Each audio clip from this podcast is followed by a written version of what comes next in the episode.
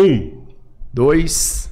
três, podcast Três Irmãos na área. Aqui quem fala com vocês mais uma vez, Rodrigo Chorró. Hoje estou super feliz, estou com o boné do podcast. Cara, ficou bonitão, Demorou, hein? mas chegou, né? Meu lado, meu brother, meu irmão, como sempre, Roberto Andrade Filho, Hugo Borracha. Fala aí, meus irmãos. Fala aí, meu irmão. Sinta-se em casa. Bertinho, Beleza. faça as honras da casa. Cara, eu vou te falar assim, audiência. hoje, hoje eu tô bem, bem, bem satisfeito mesmo, Ah, né?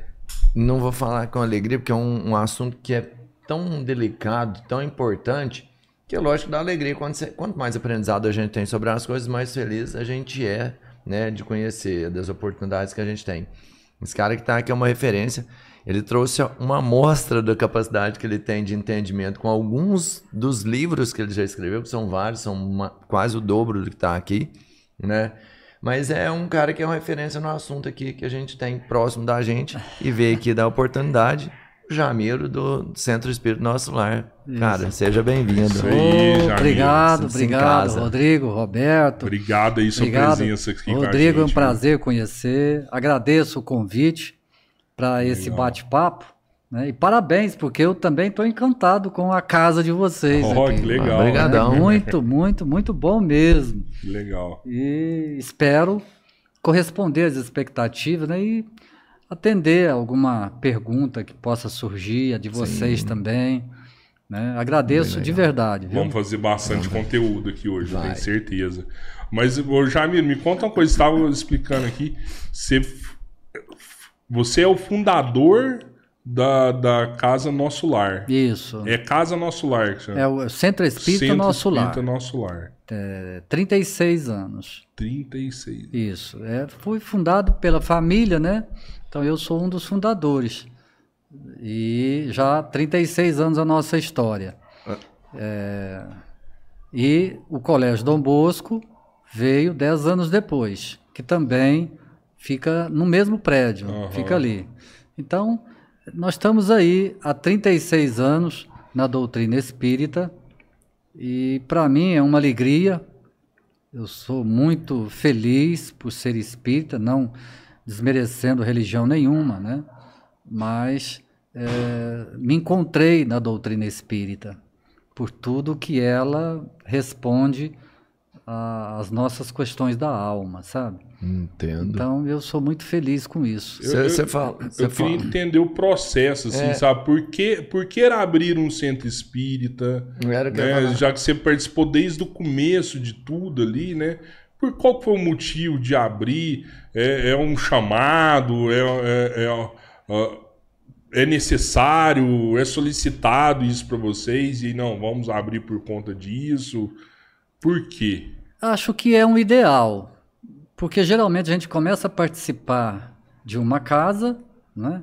aí vai, a gente vai amadurecendo a ideia da doutrina dentro do coração e depois se forma como aconteceu comigo. Ah, meus pais, espíritas, né? eu não era espírita. E a partir do momento em que me tornei espírita, aí começamos ali nas reuniões da família é, por que, que a gente não, não abre uma casa para a gente desenvolver o nosso ideal, um grupo pequeno? E aí começa, sabe? Vai crescendo. E a doutrina tem essa liberdade. A gente pode abrir uma casa, um grupo, sabe? Não precisa, nós não temos a hierarquia que obedecer e seguir alguém. Não. É, você abre à vontade, reúne em casa, aluga um, um espaço e ali vai crescendo Uhum. é, é, é, o grupo. Né? Então isso começou na minha casa e foi crescendo, foi chegando gente, foi chegando a família, foi chegando. Gente, o que, que vocês acham? A gente construir um, um espaço para nós, né? Então foi assim. E foi onde surgiu o Centro Espírita Nosso Lar. N- Não é no sentido de chamado ou missão, não me vejo assim Aham. Mas é a liberdade que a doutrina oferece e a gente, ah, naquele anseio de ajudar de alguma forma a comunidade. Porque um, um templo religioso, uma casa religiosa, é mais uma porta de socorro para a alma, de esclarecimento para a, a, aquele que busca, né? O Evangelho de Jesus. Então, é nesse sentido, sabe? Que surge as casas. Você falou que você, você, você se tornou espírita, né? E por que você virou espírita? O que, que aconteceu? Por que, que você virou um espírita? A minha mãe sempre foi espírita, mas eu fui educado como católico por causa da parte do meu pai. Uhum. Mas eu era um católico questionador, sabe? Eu sempre me perguntava o porquê das coisas, a razão das coisas da alma, que acaba atingindo o corpo. Eu queria saber as razões dos desastres, das deficiências, por que, que eu estou aqui, o que, que eu estou fazendo aqui, por que, que eu é, tenho alguma coisa que você não tem, ou por que, que você sofre de alguma deficiência física que eu não tenho. Isso tudo me incomodava, tudo sabe? Guerras, fome. E o Espiritismo te mostrou tudo, todas essas respostas. É, e eu, na minha religião, eu buscava essas respostas sempre no sentido de, de satisfazer a minha alma, né? Porque, como disse Jesus, nem só de pão vive o homem. Uhum. Nós temos o corpo e nós temos a alma, o espírito. Uhum. Então, assim, por quê? Qual a razão de uma criança nascer e viver seis meses, um ano, dois dias? Qual a razão das deficiências físicas? Por que, que acontece isso? Os assassinatos, a violência. Por que tem uma pessoa igual a Madre Teresa que dedica uma vida, um Chico Xavier, dedica uma vida para o bem do outro, enquanto o outro se preocupa em matar, em roubar. Por que essa diferença? Qual a razão de duas pessoas ser tão diferentes assim? Um, um Tchaikovsky, um Beethoven, um gênio da música, e um outro que não sabe nada. Então tudo isso é, tocava minha alma. Eu falei, eu preciso saber, eu, eu preciso entender isso. Então, um dia, minha mãe me deu o livro dos Espíritos. Do Allan Kardec. Do Allan Kardec, né? E eu já estava com 27 anos. Nó. É, eu era um católico dedicado, dedicado mesmo. Aí ela me deu o livro, eu pus Questionador, mas dedicado. É, é, questionador. Um herege, mas dedicado. Ela me deu o livro, eu pus na estante e larguei lá.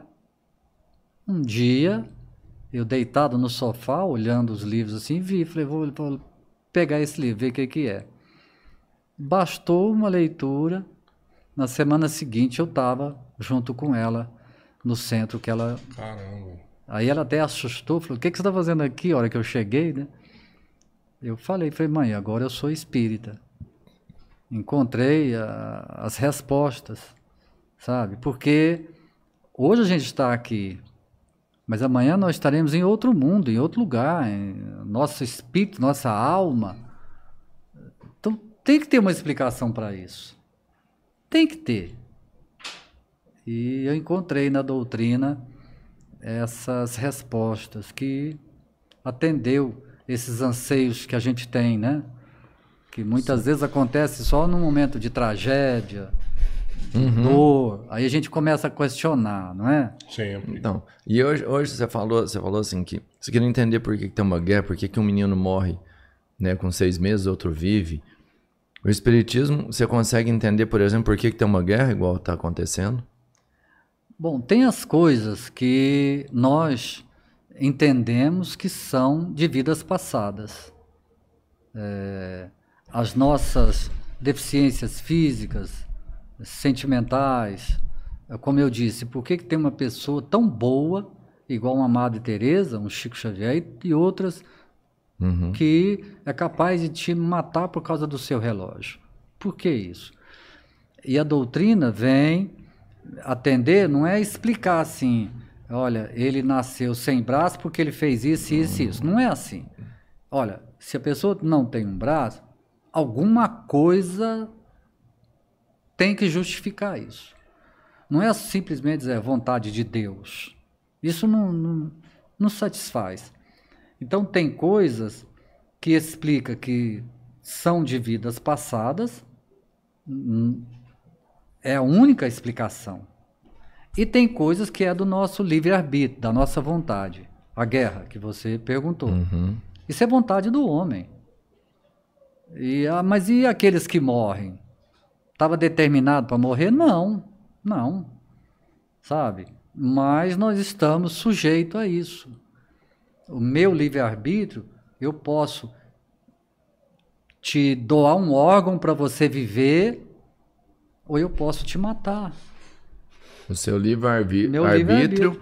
pode interferir na minha, Na na, minha vida. existência. Você sofre um acidente, cai na rodovia. Eu posso passar e não te socorrer. Você vai morrer. Mas e se eu te socorrer, correr com você para o hospital? Você terá uma ou- sequência da vida. Pode ver mais 10, 20, 30 anos. Então tem coisas que compete a nós para o bem, Sim, Para o mal. Total. sabe? Obrigação nossa. É isso, o que compete a nós. E aquilo, as doenças patológicas. Eu ia falar disso agora. Às vezes a criança É, pode nascer porque- sem braço por conta de uma doença, né? Já... Aí- Ou às vezes por conta de uma gravidez, né? Que a mãe não, não teve os cuidados. A gente sabe, por exemplo, ah, a mãe fumava na gravidez. Pô, o menino pode nascer todo zicado Então. depois. Aí, por que isso? Por quê? E por que, que eu sou perfeito? Não é vontade de Deus. Não pode ser vontade de Deus. Sabe? Porque eu sou pai e eu não faria isso com o meu filho. Por que, que Deus faz comigo? Então, tudo isso, sabe, eu, eu fui muito amigo dos padres. Eu tinha amizade com o padre. Aham. Muito. E eu brincava com eles, sabe? Olha, eu não acredito no inferno. Eu não acredito. E você não acredita no eu não inferno? acredito. Né? Você Não- acredita no pur- é o purgatório que, que os espíritos Eu acho falam? que pode-se falar em, em regiões, num lugar que a gente vai para o mundo espiritual e pode o nosso íntimo, a nossa maldade interna que faz com que a gente sofra essa situação, tanto de cá quanto do outro lado. Então não é porque a pessoa foi maldosa, chega na hora da morte, sabe? Ela paga alguma coisa ou faz alguma coisa e está tudo bem, não, já está tudo bem, está tudo certinho. Nós temos que ter confiar numa justiça divina. As coisas, sabe, a gente não foi colocado aqui na Terra, fala, se vira. Mas, mas você acha que, tipo assim, uma pessoa que foi muito má a vida inteira, fez muito mal para as pessoas, e no final da vida dela, ela procura algum líder religioso e pede o perdão por todos os pecados que cometeu, você acha que aquilo lá não vai apagar o histórico dele para trás e depois que ele morrer, realmente ele vai sofrer as consequências do que ele fez durante a vida inteira? O arrependimento é o primeiro passo para o ajuste. Ótimo ele ter arrependido. O que, que ele vai começar? Ele vai começar a consertar, a corrigir o que ele fez. Certo? Ele não, não, não pode apagar. Apagar Mas o simplesmente. arrependimento não é, não é a correção. Não é quitação. É, entendi. O arrependimento é, é como se eu tivesse uma dívida com você. Aí Você eu se venho. comprometeu a acertar ela É, depois. vamos fala vamos assim, negociar, é. Rodrigo. Você divide aí pra mim, como é que é, o que, que você faz pra mim. É. Ah, eu divido pra você uma 50 anos pra você pagar. Ótimo, mas eu vou pagar. Eu vou pagar. Sabe? Então, o Pai Celestial, ele, ele tem a misericórdia celestial, tem o perdão celestial, tem a, a, a- aquela parte, porque nas nossas leis terrenas não tem o atenuante e o agravante, Sim. não é? Então, a partir do momento em que a pessoa tem boa conduta dentro da prisão, é atenuado. Então, tem vários fatores que nós, imperfeitos que somos, agimos para recuperar a pessoa. Então, o Pai Celestial não vai jogar essa pessoa que agiu maldade uma vida num inferno eterno. Isso não dá. Você erra por 20, 30 anos e vai sofrer eternamente. Hum, não, não é uma balança proporcional. Não é muito desproporcional. Então, o que, que Deus faz? Aí é que entra o que eu encontrei na doutrina espírita, a reencarnação. Aí você, todos nós, eu, que eu acredito, teremos uma outra chance de corrigir aquilo que a gente fez de errado. Sabe? Não no sentido punitivo. Ah, tá, mas a pessoa nascer cega é uma punição.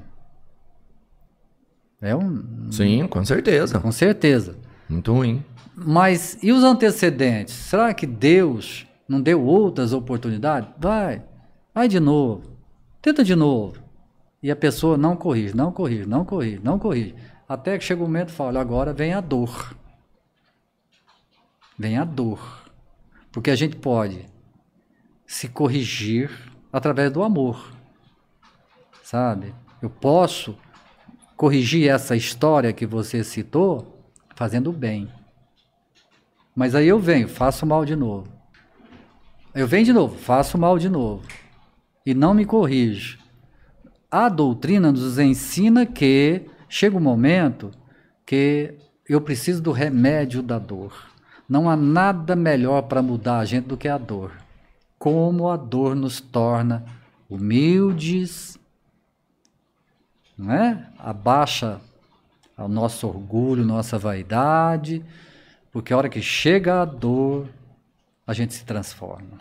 Mas, Jamir, você não acha que é um pouco de, de tipo assim, é um pouco de sacanagem você ser zerado. Sabe? Porque, tipo assim, você foi muito ruim nessa vida. Aí chega lá, ó, você foi muito ruim, você errou aqui, aqui, aqui. Você vai voltar de novo pra você corrigir todos esses defeitos. Só que a hora que você volta de novo, eles te zera. E você não tem direito de lembrar de nada para trás. Que às vezes, se você tivesse a chance de lembrar o que tinha acontecido para trás, você tinha a chance de corrigir mais fácil esse erro, né? Não, não. Já pensou se você lembrar que fez um mal para o seu pai? Você lembrar disso. É, é horrível. Terrível, né? É terrível. horrível. Sabe? Então, o, o esquecimento favorece para que a gente é, é, faça Tem essa, essa de... conciliação, essa reconciliação. Porque muitas das vezes a gente está com os irmãos, com os filhos, com a esposa, com o marido, com o pai, com o sogro, com aqueles que a gente viveu no passado. Mais ou menos, não é assim, ó, certo, Será? certo. Mais ou menos, sim. Eu já ouvi falar isso aí. Sabe? Assim, que quem são próximos, tipo assim, por exemplo, eu e o Cabeleiro, a gente não é da mesma família hoje. Mas a gente se encontrou há 30 anos atrás e desde essa época a gente se fortaleceu e a gente muito mais próximo e presente do que às vezes com, com pessoas da minha família Exato. mesmo. E esse, é, esse é um vínculo que atraiu a gente, né, espiritual mesmo, de outras relações que já passaram, Isso. né? Não tem a simpatia e a antipatia? Uhum. Não vamos colocar aqui que todas as pessoas que a gente se relaciona tem algo no passado. Não é assim. Uhum. Mas que tem aquelas pessoas que toca profundamente a nossa sensibilidade, que há uma afinidade profunda, sem dúvida nenhuma. Isso explica essas afinidades, essa sintonia de alma, né? Então eu, essa minha... história fala assim, eu não quero te ver nem morto, não, você vai ver. Vai ver morto e vai ver vivo. Essa é, minha mulher, ela tem, ela tem muito, ela fala isso sempre, ela fala assim, meu santo não bateu com aquela pessoa ali, sabe? Isso é porque é santo, hein? Já dela. pensou? É, porque é isso que é porque é santo. Se nem santo deu certo. santo não bateu com o santo dela. Mas não. sabe que, é, eu até perguntei isso para um convidado que teve aqui também. Você pega a população do mundo, ela só aumenta né? Ela não, não é uma constante e, e nem diminui, ela realmente só aumenta e muito, e muito, né? Tanto que já, já tem muito estudo aí de faltar comida daqui 30 uhum. anos, né? Faltar água, isso nunca aconteceu. É, o crescimento meio que é exponencial, né? Vai, Por vai... que será isso? E será que essas almas estão todas lá esperando para reencarnar? Ou, ou será que ah, o final vai ser quando todo mundo reencarnar e aí a gente vai, vai fechar essa conta? eu, eu só quero completar aquele pensamento por favor, seu por do, favor. do, do esquecimento, Aham. porque nessa vida mesmo, aqui, tem coisas que a gente fala assim, eu não quero lembrar. Sabe? Tem coisas que a gente fala, ai, se eu pudesse É esquecer, verdade. sabe? Então você imagina o passado mais distante ainda. Há crimes, há atitudes nossas. ser enlouquecedor, né? Meu Deus, você não suportaria olhar, lembrar o que fez. Então por isso que é bom esquecer, sabe? Mas o povo é curioso, né? Ah, o povo vai dúvida. atrás pra saber, Vai- né? muita gente. E, e dá pra Então, saber? é, quando Dá, você, é, você faz aquela. É- existe- Essas terapias de vida passada, né? Aham. TVP, algumas pessoas conseguem ter alguns flashes de vidas passadas. E são flashes reais. isso- reais, porque a pessoa comprova. Inclusive, há provas de reencarnação através de lembranças que a pessoa cita. Eu morei em tal lugar, meu pai era assim, minha mãe, a casa era assim, assim, assim.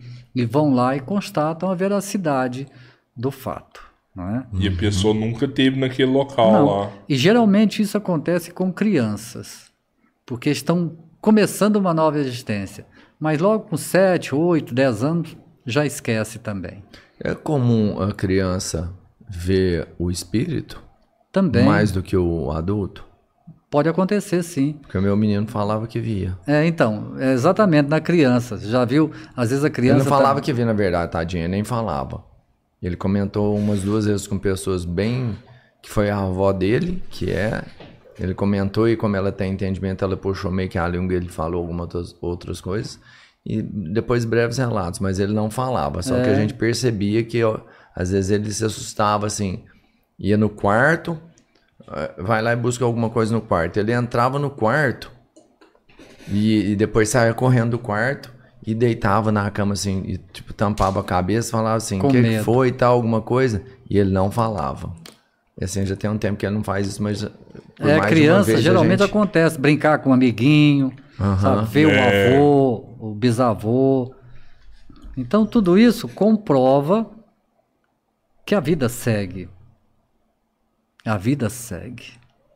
Sabe? Nós estaremos vivos do outro lado. E, como você falou, né, a reencarnação, a gente volta para tentar evoluir, melhorar os nossos, nossos sentimentos, nossas atitudes. Onde a gente vê que o Chico Xavier, uma Madre Teresa, uma Irmã Dulce, está muito na nossa frente. Que eles têm muito mais amor no coração do que a gente.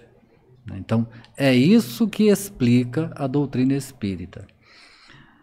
Quanto à população da Terra, né? o que a gente também aprende na doutrina espírita é que há muitos o espaço, bilhões e bilhões e bilhões de galáxias, de galáxias. Imagine planetas. Será que isso tudo é. Tudo, não tem vida em lugar nenhum?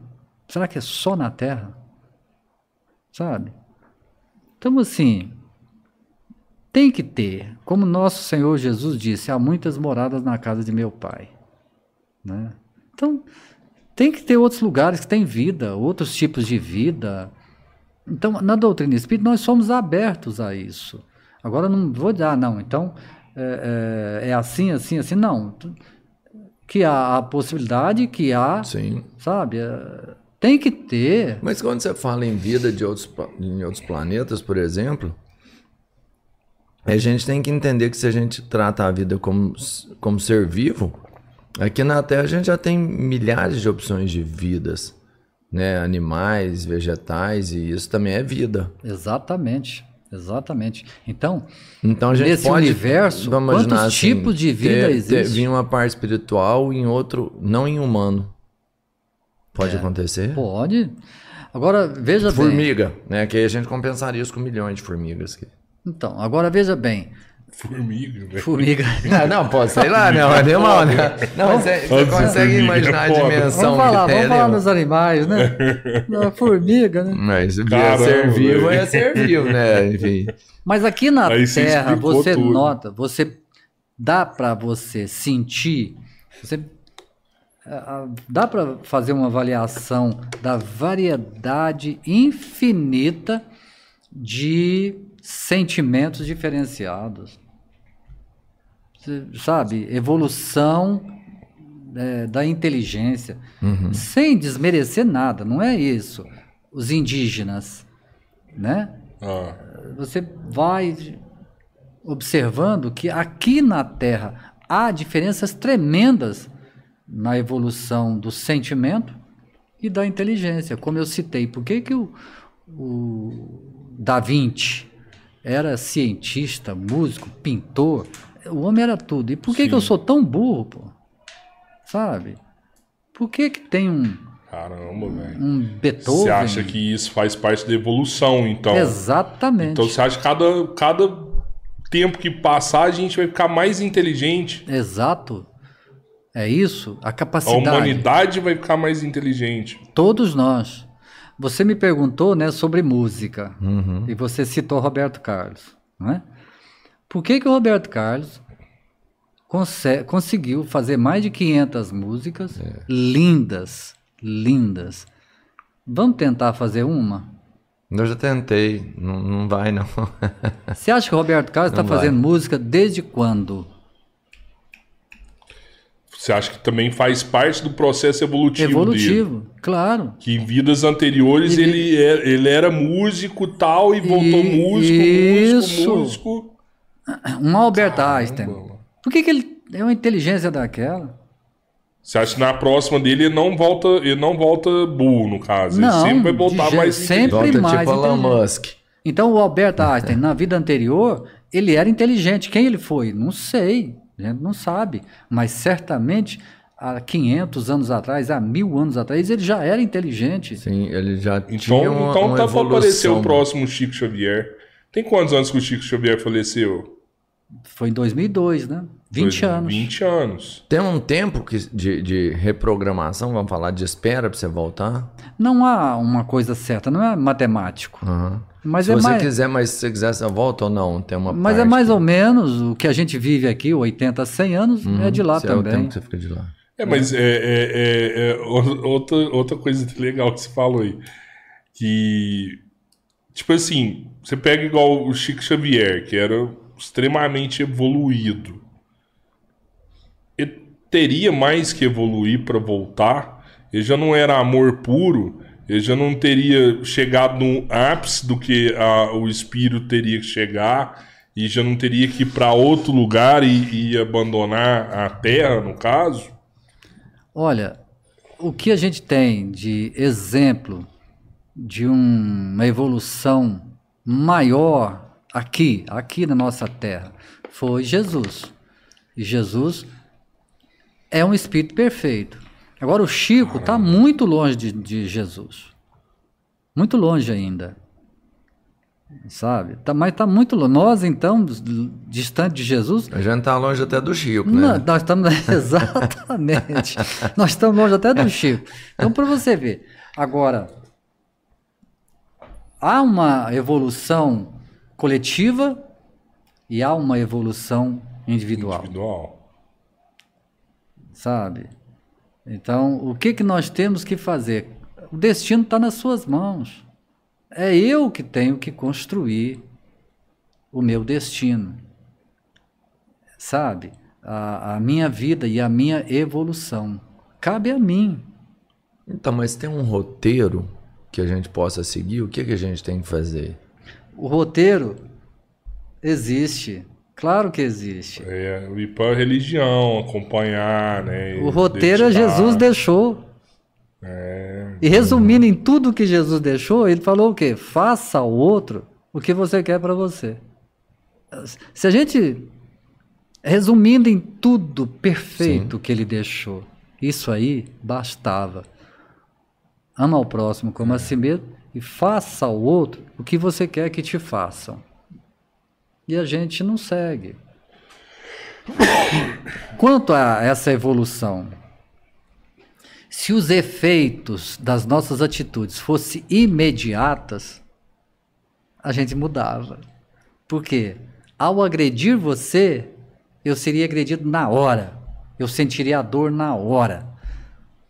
Então eu Você não faria mais. eu não fazia mais. Só que às vezes o que eu faço agora vem só na outra encarnação. Porque Sim. a justiça terrena não me pega. Eu cometi um crime. A justiça terrena não encontrou o culpado. Eu roubei, eu matei, eu desviei dinheiro, eu fui corrupto, eu destruí vidas, fiz gente passar fome. A justiça não me pega. Como que fica isso?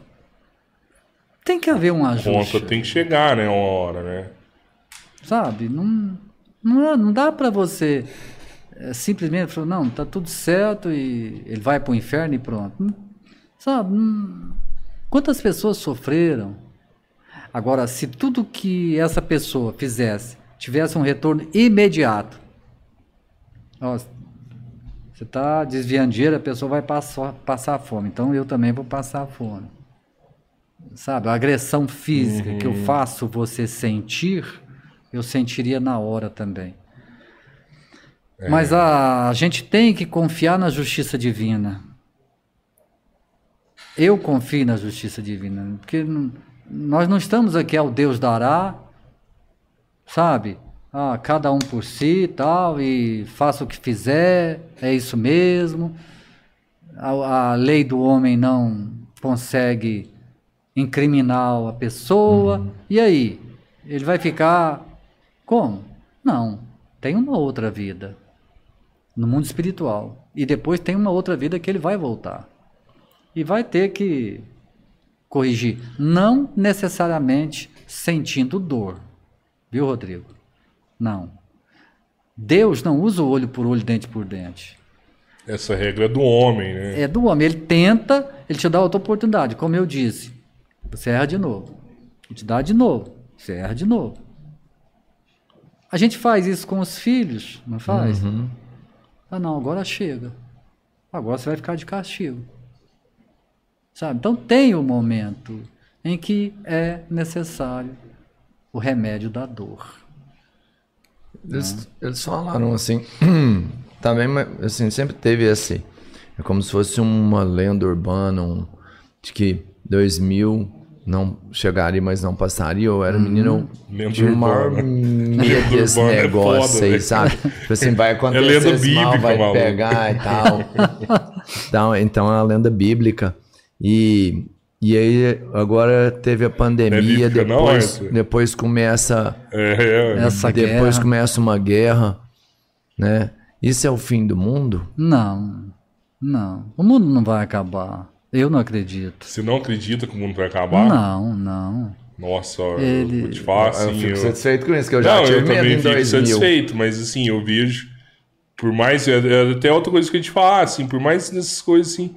Cara, a gente só vê a humanidade piorando, velho. É surreal, Aí mano. eu discordo toda sabe? vez. Não, é surreal você vez pegar você a eu gente no século XXI, é, ver ter guerra, mano. Depois de uma pandemia, ter guerra. É surreal, cara. Que povo louco que é esse? É verdade. A gente precisando arrumar um ao próximo, a gente precisando cuidar da Mas nossa é casa, antigos, cara. cuidar da, da, da é nossa, melhor. da nossa atmosfera, cuidar do nosso planeta, da nossa água, dos nossos animais. E os caras fazendo guerra, Guerra. matando criança, mano. É, é- é assim, cada dia que passa você vê as prisões lotadas, né? É, é, a diferença social que existe no mundo. Então, Abismal. Hã? Abismal. É, gigantesca. E assim, será que tá melhorando mesmo? Eu acredito que realmente umas pessoas vêm e melhoram, mas são todas. Eh, Parece que tá todo mundo fazendo coisa errada. Tá, tá na hora de pôr de castigo essa galera, eu acho. assim. Então, aí ó, você tá falando, pôr de castigo. Como colocar de castigo? Às vezes é só a dor mesmo. Só que a gente não percebe. Essas pessoas que estão na guerra, fazendo essa guerra. Tá, aí acabou, mataram quantos? Quantos saíram de casa? Quantos foram feridos? Quantos. Tá. Aí acaba a guerra. Tá, acabou a guerra. Pacificou, fizeram acordo, tá. E o mal feito? Como que vai ficar? Não vai ficar isso. Então, isso precisa ser corrigido, tá? Quando? Aí é só Deus. Mas o fim do mundo você realmente não vai, não acredita. Eu não acredito. A doutrina não, não, não, não ensina isso, porque nós acreditamos em transformação. Pode acabar esse mundo como ele tá. Você fala assim, o que aconteceria seria uma modificação das pessoas. Daqui, não sei, muito tempo, todo mundo evoluiu e a gente estaria caminhando aqui, é, vamos quase que dentro de um mundo perfeito, com maior amor, com maior doação. Isso, a doutrina, a- o Espiritismo ensina que a gente estava num mundo primitivo, depois passou para um mundo de provas, já melhorou. Depois vem para um mundo regenerado. Que susto, mano. Olha, Rapaz, é um trovão vendo? aqui, mano. viu? Viu a força Tem- divina? Tem levei muito um tempo que não tem mano. trovão Eu tô- aqui. Eu tô prestando atenção assim no, no negócio ali. Então, depois vem o regenerado. Que é qual que é o mundo regenerado? Aquele, quando a gente fala assim, não, eu, eu fui tal, fiz tal coisa, agora regenerei, parei.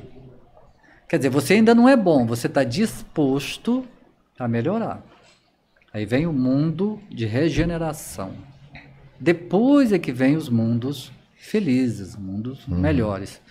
Então nós acreditamos que é, é, há uma evolução. Agora, pode haver atraso? Pode. Igual agora, saiu essa guerra.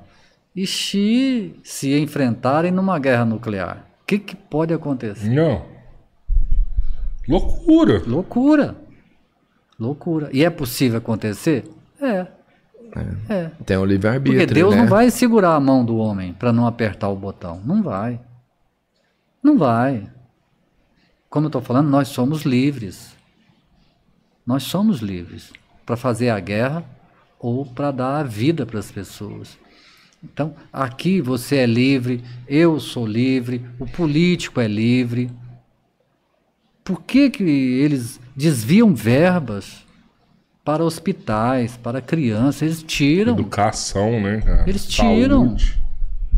Então, precisava ter esse desnível social como a gente vive? Não precisava. O Brasil, por exemplo, é um país rico. É a sétima ou oitava Celeiro do mundo. do mundo. É, todos os recursos naturais, tem tudo. Tem tudo. Então, em 200 Clima. países, nós temos o sétimo ou oitavo mais rico. E a gente vive nessa pobreza. Por quê? Isso não é coisa de Deus, isso é coisa do homem. Essa é praticamente Total, todo mundo sabe. Isso é puramente político, essa aqui da. Não é? Então, isso é, isso é o nosso livre-arbítrio. É, é eu que decido, sabe? Então, está nas nossas mãos. Nós é que decidimos o nosso hoje e o nosso amanhã. Agora, aquilo que vem em mim, no meu corpo, como lá no início a gente conversou, aí sim, isso é coisa do passado. Não tem explicação. Uhum. Sabe? Você me agredir não é coisa do passado, não. Não vem com essa história. Não. Agora, eu nascer com uma deficiência só pode ser coisa do passado. Ô E a, do- é a doença, eu falo, por exemplo, um câncer. Que você Então. vem a ter. Então. Esse é uma parte do Do passado. passado, sem dúvida né? nenhuma. Você não teria como dificilmente fugir desse Não destino. tem. depende, que câncer você tá falando? É, um câncer na espinha. Hum, não sei. Às vezes pode ser de, de hormônio, de. de Às vezes coisa. pode ser causado por droga, por cigarro, É. por alguma coisa. Mas uma pessoa que nunca fumou, por exemplo, vem tem um câncer de pulmão. Como é que você explica? E acontece. Acontece. Né? Acontece. É, né? não, assim, é Acontece. lógico, é Acontece. lógico que você tem. Eu, eu falo isso pra todo mundo. Não quer dizer que você fumou, você vai ter um câncer. E que se você não fuma, você não terá. Não, não é assim. Não é né? assim. Não Se é. você fumar, você tem uma Você tem grande uma probabilidade de maior. ter. Se você tiver uma predisposição, né, um estímulo, Isso é uma grande probabilidade de ter. tipo assim, eu vou fazer É minha leitura mal. do negócio. Você vai lá, você já tava, Deus já tava querendo mesmo te dar o castigo. Você vai lá e fuma e fala assim, toma aqui seu castigo, meu filho. Então, é- você tá é- é- teimando demais. essas- Agora eu vou te dar o castigo. Então, essas coisas da guerra, como você falou, Rodrigo, não cabe em pleno século XXI haver uma guerra dessa. Surreal, né? Mas tem. É muito atraso, né? Porque nós somos livres. Não tem, sabe?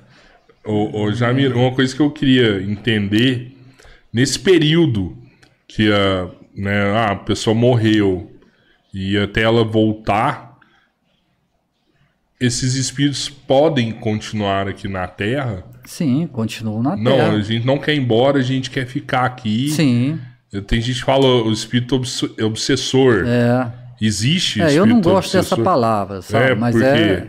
Mas tem gente que fala espírito Isso. obsessor, não tem? Tem, tem. Não é obsessor que fala, é outra. Não, não. É obsessor. Uhum. Inclusive, dentro da, da literatura espírita, usa esse termo. Usa também É, esse Eu termo. é que não gosto, Aham. sabe? Desse termo. Sim, sim. Para mim é pejorativo, para mim diminui o ser humano. Então, eu, tô dizendo eu que não Legal, gosto. legal. Mas é um espírito doente, um espírito desequilibrado, porque vamos no fato. Eu pratiquei um crime, matei a pessoa. A pessoa está viva. O espírito dela ali na hora. Não quer ir embora, né? você Não assistiu- tava na hora de ir então, embora, não né? tava. Que sentimento vai ficar aquela pessoa? Ela vai me perseguir. Onde eu for, ela tá junto. Não tem dúvida. Ela persegue a pessoa que, que matou. Se ela ficar com ódio, sem dúvida. E esse espírito consegue fazer alguma coisa? Eu falo, de Através, fato, ruim? não fisicamente. O espírito não consegue tocar um fio do seu cabelo. Não consegue, ele está em outra dimensão. Mas ele pode chegar à, à obsessão, no caso, através do pensamento. Ele vai. Sabe uma pessoa que fica falando. Uma energia. Exatamente. Vocês assistiram Ghost. Sim. A hora que ele, aquele, o assaltante mata ele, ele não sai correndo atrás do. Isso. Aham. Ele sai correndo atrás. É um espírito. Ele quer pegar o cara. Só que ele não, ele não sabia que ele já era espírito. Porque aí a hora que ele volta, que ele vê o corpo dele caído lá. Então você vê. Mas se ele pudesse pegar o assaltante ali. sabe? Aham.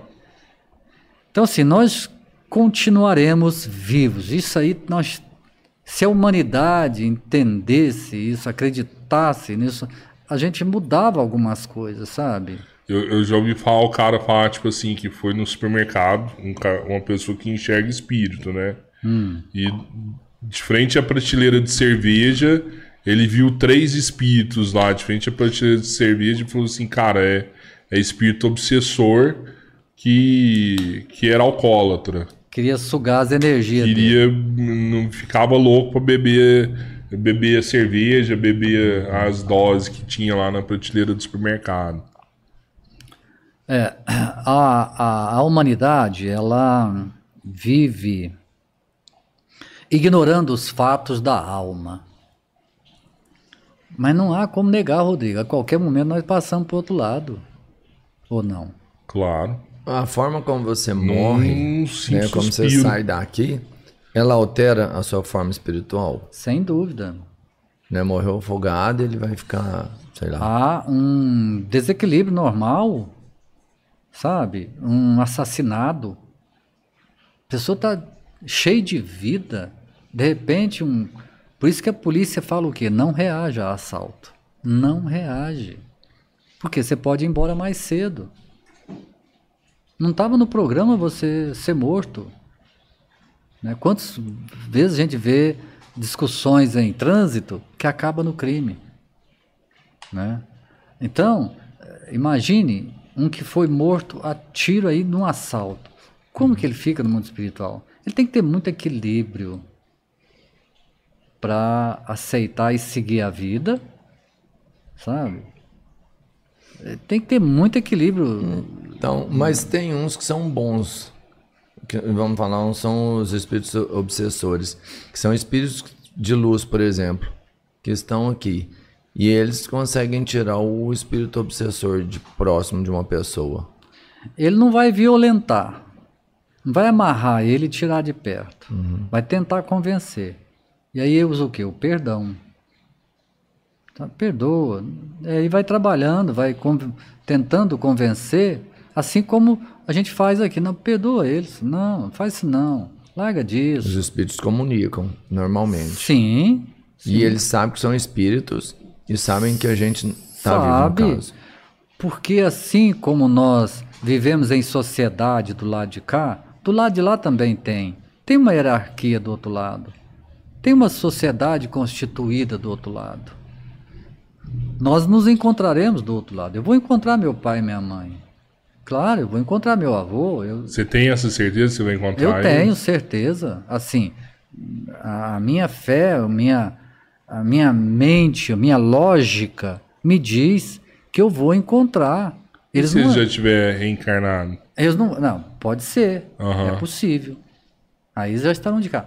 Mas assim, não é possível que eles evaporaram, sumiram, desapareceu. E pode ser que seu pai dessa vida não seja seu pai no mundo espiritual, né? Não, lá não existe a família constituída como pai, filho, irmão, tá casado, Ah, filho, é? não. Ah, cara, que legal. Ah, porque é, somos irmãos. Lá é só o amor. Você Exato. vê, nossa, eu Isso. tinha tanto amor por você nessa vida. É, cla é claro que ao ver minha mãe, eu vou chamar ela de mãe e vou ter o carinho, o amor por ela como um filho. Claro. Mas aí vamos programar a nova reencarnação. Ela pode vir minha filha. Sim. E aí? Não tem nada demais. Entendeu? Mas o que eu quero ressaltar é Mas, isso, eh, Roberto. tem Não, uma eu ordem queria encontrar meu cronológica. avô, mano. Uma ordem cronológica meio lógica, tem. assim, por exemplo. Se, porque não tem tempo realmente, pode vir um antes e o outro depois. Mas como ela já tá lá e tá próxima de voltar an- antes de você, que chegou depois dela, né, você ainda vai passar mais um tempo lá, ela deve voltar como alguém mais velho que você novamente, a sua mãe, e sim continuar sendo a sua mãe, a sua madrinha, ou alguém mais velho, com quem você tem uma empatia muito grande, um amor quase que inexplicável, Isso. sem nunca ter estado. Exato. é Por isso as afinidades. Uhum.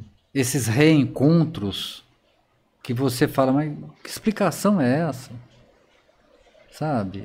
E as antipatias também. Você sabe que uma vez eu tava conversando com um amigo espírita e. E eu lembrei muito disso que você tá falando aí, de quando surgiu o nosso lar, o Centro Espírita Nosso Lar. Porque ele falou assim, cara, uma coisa legal que você pode fazer na sua casa é todo dia de uma semana, em determinado horário, se juntar com as pessoas da sua casa e, e fazer uma oração que seja um Pai Nosso, se não, se não tiver um livro espírita para ler. Vocês sentam todo dia da semana aquele horário, rezam um Pai Nosso, eh, rezam uma Maria, faz uma leitura de algum livro, da Bíblia. ah, que o fato de você fazer essa rotina você vai atrair espíritos bons para sua casa. E aí depois uma outra pessoa virou e falou assim para mim, falou assim, ó, é legal demais fazer isso, mas tem que haver uma responsabilidade e cum- cumprir essa rotina, porque os espíritos eles não eles não querem brincar, eles querem coisa séria. E aí, se você mantém aquela rotina, todo dia eles vão estar lá naquele horário para rezar com você, para orar com você. Agora, se você começa a quebrar e falhar, aí eles saem e aí pode ser perigoso, alguma coisa Não, assim. não né? no sentido perigoso. A oração sempre faz bem.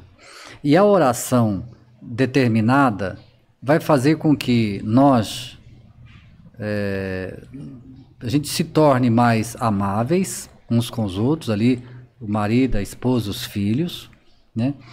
E nós acreditamos em outra coisa, Rodrigo. Nós acreditamos que todos nós temos protetores, os anjos, anjo guardião. Sabe? Você tem o seu anjo, você tem, eu tenho. Alguém, um espírito. A Igreja Católica diz anjo. A doutrina espírita diz é, anjo protetor, ou protetor, ou um guia, ou sabe, alguma coisa nesse sentido. Então, é, imagine uma família constituída de marido, esposa e três filhos. Tem cinco espíritos ali. É claro que eles não estão convivendo no dia a dia dentro de casa. Não é assim. é uma ligação afetiva e que Deus determina que ele te inspire. Sabe, o seu anjo da guarda é aquele espírito que vai te ajudar em boas inspirações, na hora de dificuldade, na hora da dor, para que você supere tudo isso. Então, assim, é, a, a, oração, a gente fala culto no lar, o espírita, uhum. e é uma vez por semana. Não é que você marca, por exemplo, sexta-feira, 8 horas da noite. Ah, não pode deixar de fazer, mas de jeito não é assim. É porque, assim como toda sexta-feira, 8 horas da noite, vocês se reúnem, os espíritos, os anjos guardiões da família também vão ali. Mas se eles chegarem e ver que vocês, ó, tem um aniversário, vai viajar e tal, não tem nada demais. Tá tudo bem. Tá tudo bem. Não tem nada demais. Não vai ficar com raiva. Então, um anjo uhum. que fica com raiva não é anjo. não é? E, Agora, e... o que não pode é um médium começar a deixar que espíritos interfiram no culto. Sabe, ah, eu estou vendo, vamos supor, um médium. Uhum. Eu estou vendo um espírito aqui, ele está falando isso, ele está dando um recado assim. Tá... Isso não convém. Isso tem que ser numa casa espírita, essas comunicações. Ah, tá. Se tiver um médium no culto no lar, ele, ele não pode deixar esse espírito interferir na. Não convém. Não convém. Por quê? Pode dar, dar problema depois? É porque a, a doutrina ensina que nós somos vulneráveis, nós precisamos disciplinar e ter uma proteção espiritual a, a casa espírita, ela tem essa proteção espiritual, porque ela já é desse jeito, já é designada para isso. É como se, se a gente quisesse tratar um doente em casa. Você não trata um doente em casa, você leva para onde? Hospital. Hospital. Então, o espírito que está mais ou menos desequilibrado, tal, ele vai para casa espírita, ou então vai para a igreja, vai para um templo, onde ele vai ser socorrido, vai ser amparado pelos outros espíritos sabe? Então, é nesse sentido. Agora, voltando à sua pergunta, Roberto, a guerra é, é um absurdo. É um absurdo, mas são atitudes do homem. E só o homem para corrigir. Né? Não tem outro caminho. Uhum. Como e... se diz, você fez a besteira, agora corrige. Foi, foi por causa esse livro, estou vendo aqui, que chama Anjos, esse livro, é, né? As pessoas é, é um livrinho anjos, que né? eu coloquei, ó, Quando Pessoas São Anjos.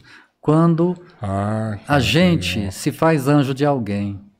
Por exemplo, você me socorre num momento difícil. Fala, pô, você foi um anjo para mim. A gente não fala isso? Demais, então, demais. É. Então, esse eu coloquei, é quando pessoas são anjos. Sabe? E pra... tem todo um e todo mundo tem um anjo, é, então. Mas todo mundo. Não, São, não cada um tem um anjo só. Todo tem. Eu tenho um, Robertinho tem, tem outro, você tem outro. Alguém do seu passado que conviveu com você e que tem alguma ascendência sobre você. O meu anjo tem que ser melhor que eu. Se ele for pior, ele vai me levar para o mau caminho. Então ele tem que ser Sim. melhor que eu. O, o, o Chico Xavier ele, ele, tinha um espírita, um espírito que era amigo dele. Emmanuel. Né? Irmão, que é, chama. É. Era o anjo dele ou não? É, vamos dizer que era o espírito que dirigia toda a, a tarefa, a, o trabalho mediúnico dele. Uhum. Mas não era o anjo dele. Era. Era o anjo era, dele também. Era. Era um, o espírito que cuidava da, da vida do Chico, né? Vamos dizer assim. Você tem como desenvolver a mediunidade? nós não vamos desenvolver. Por exemplo, quem tem mediunidade tem.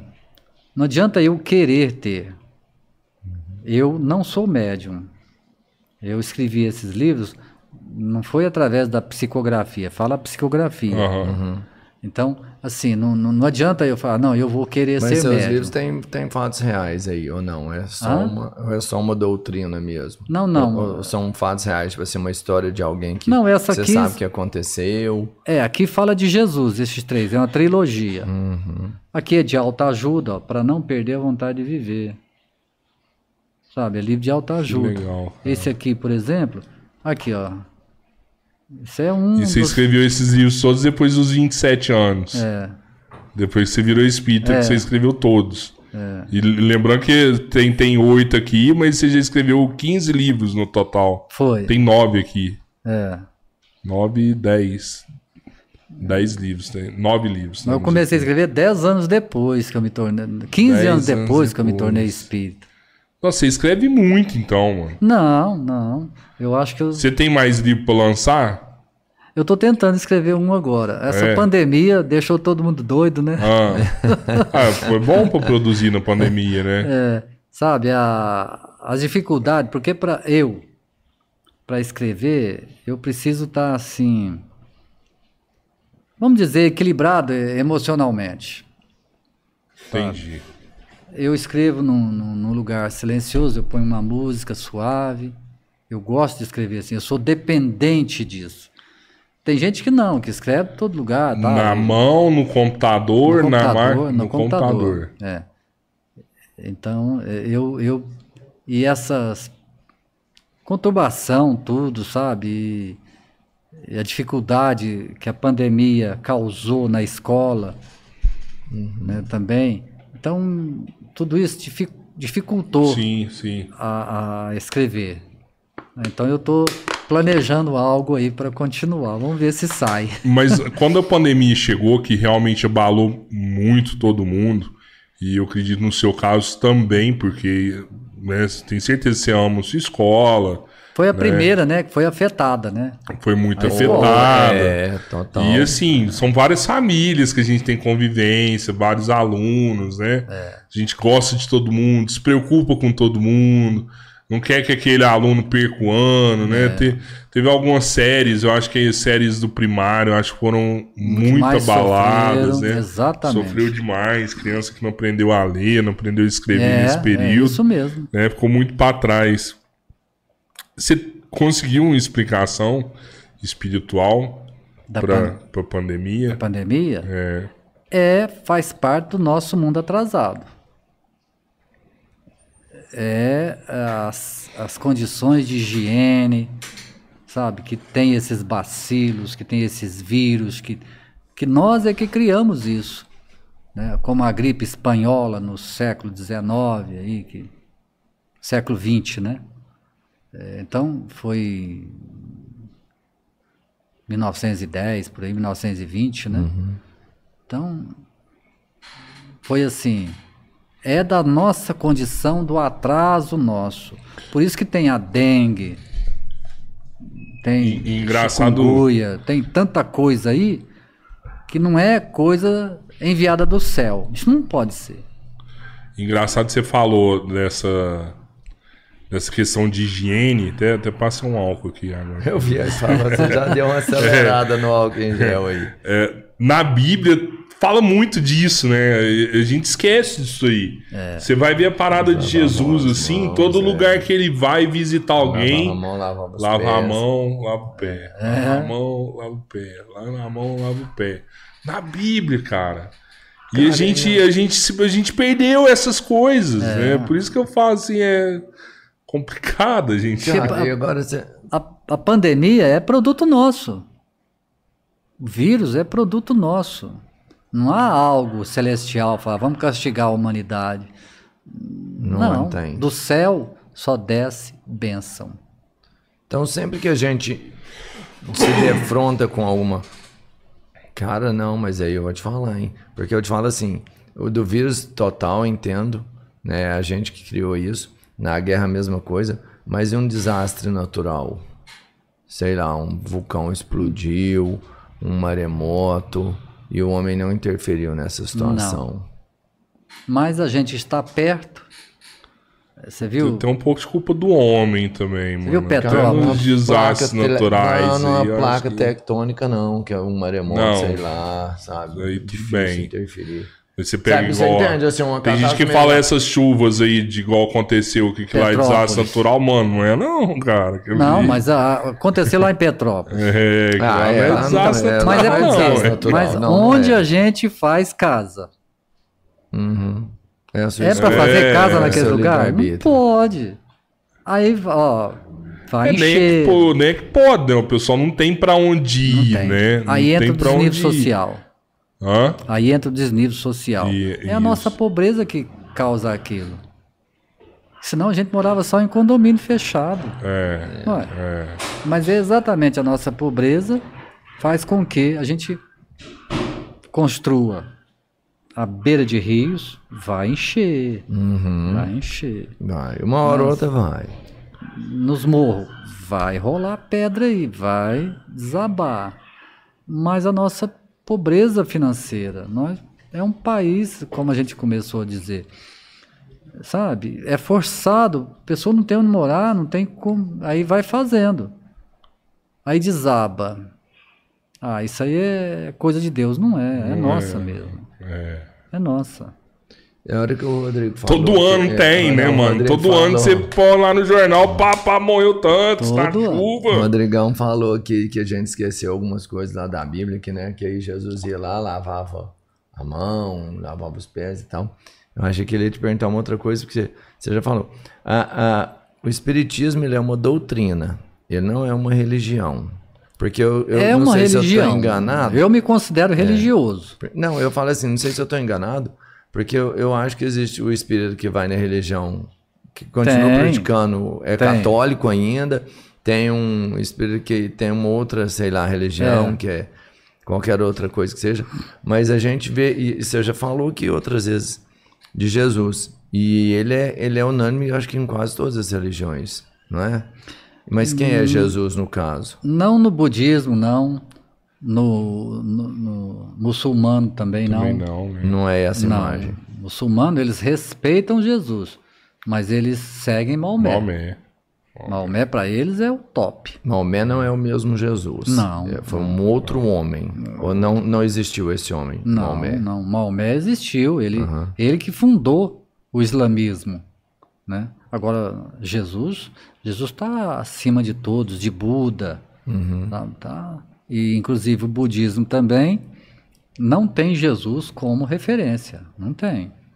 É, o budismo. Acho que o é um- budismo é energia, né? Um negócio assim, né? E, e É, o ele tem um símbolo É, que é o- um o cara, Buda né, um e- gordão sentado lá e tudo mais. E tem é o um hinduísmo símbolo. também, o hindu da Índia, né?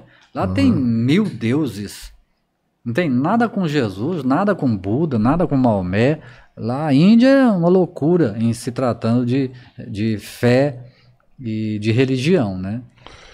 Hoje- Tá, mas Jesus, então, por espiritismo, ele só foi, até hoje, o, o espírito que mais evoluiu. Sim, para nós, Ele é o espírito mais evoluído que existe. isso, para nós espíritas, Jesus é, ele não é Deus. Para o católico, para o evangélico, Jesus é Deus. Isso. Para nós não é, só que nós acreditamos na divindade de Jesus, que ele já alcançou a perfeição. E ele não volta mais. Porque se ele for um espírito evoluído, ele pode voltar. Não, ele poder pode, mas ele vai ensinar o que mais? Porque o que ele ensinou é atemporal. O que ele ensinou há dois mil anos atrás, daqui dois mil anos, daqui cinco mil anos, estaremos estudando do mesmo jeito. Porque tem como avançar, perdoar 70 vezes 7? Ele vem e fala, não, então não é 70, é 80, é 90. A gente sabe que isso aí é simbólico. Sim. Tem, tem como avançar no amarmos uns aos outros? Tem. É o Então, máximo. É o né, máximo. da- da- Então, Jesus foi o, o top, porque nós acreditamos, se você sair da nossa galáxia, onde você for, no universo, é o quê?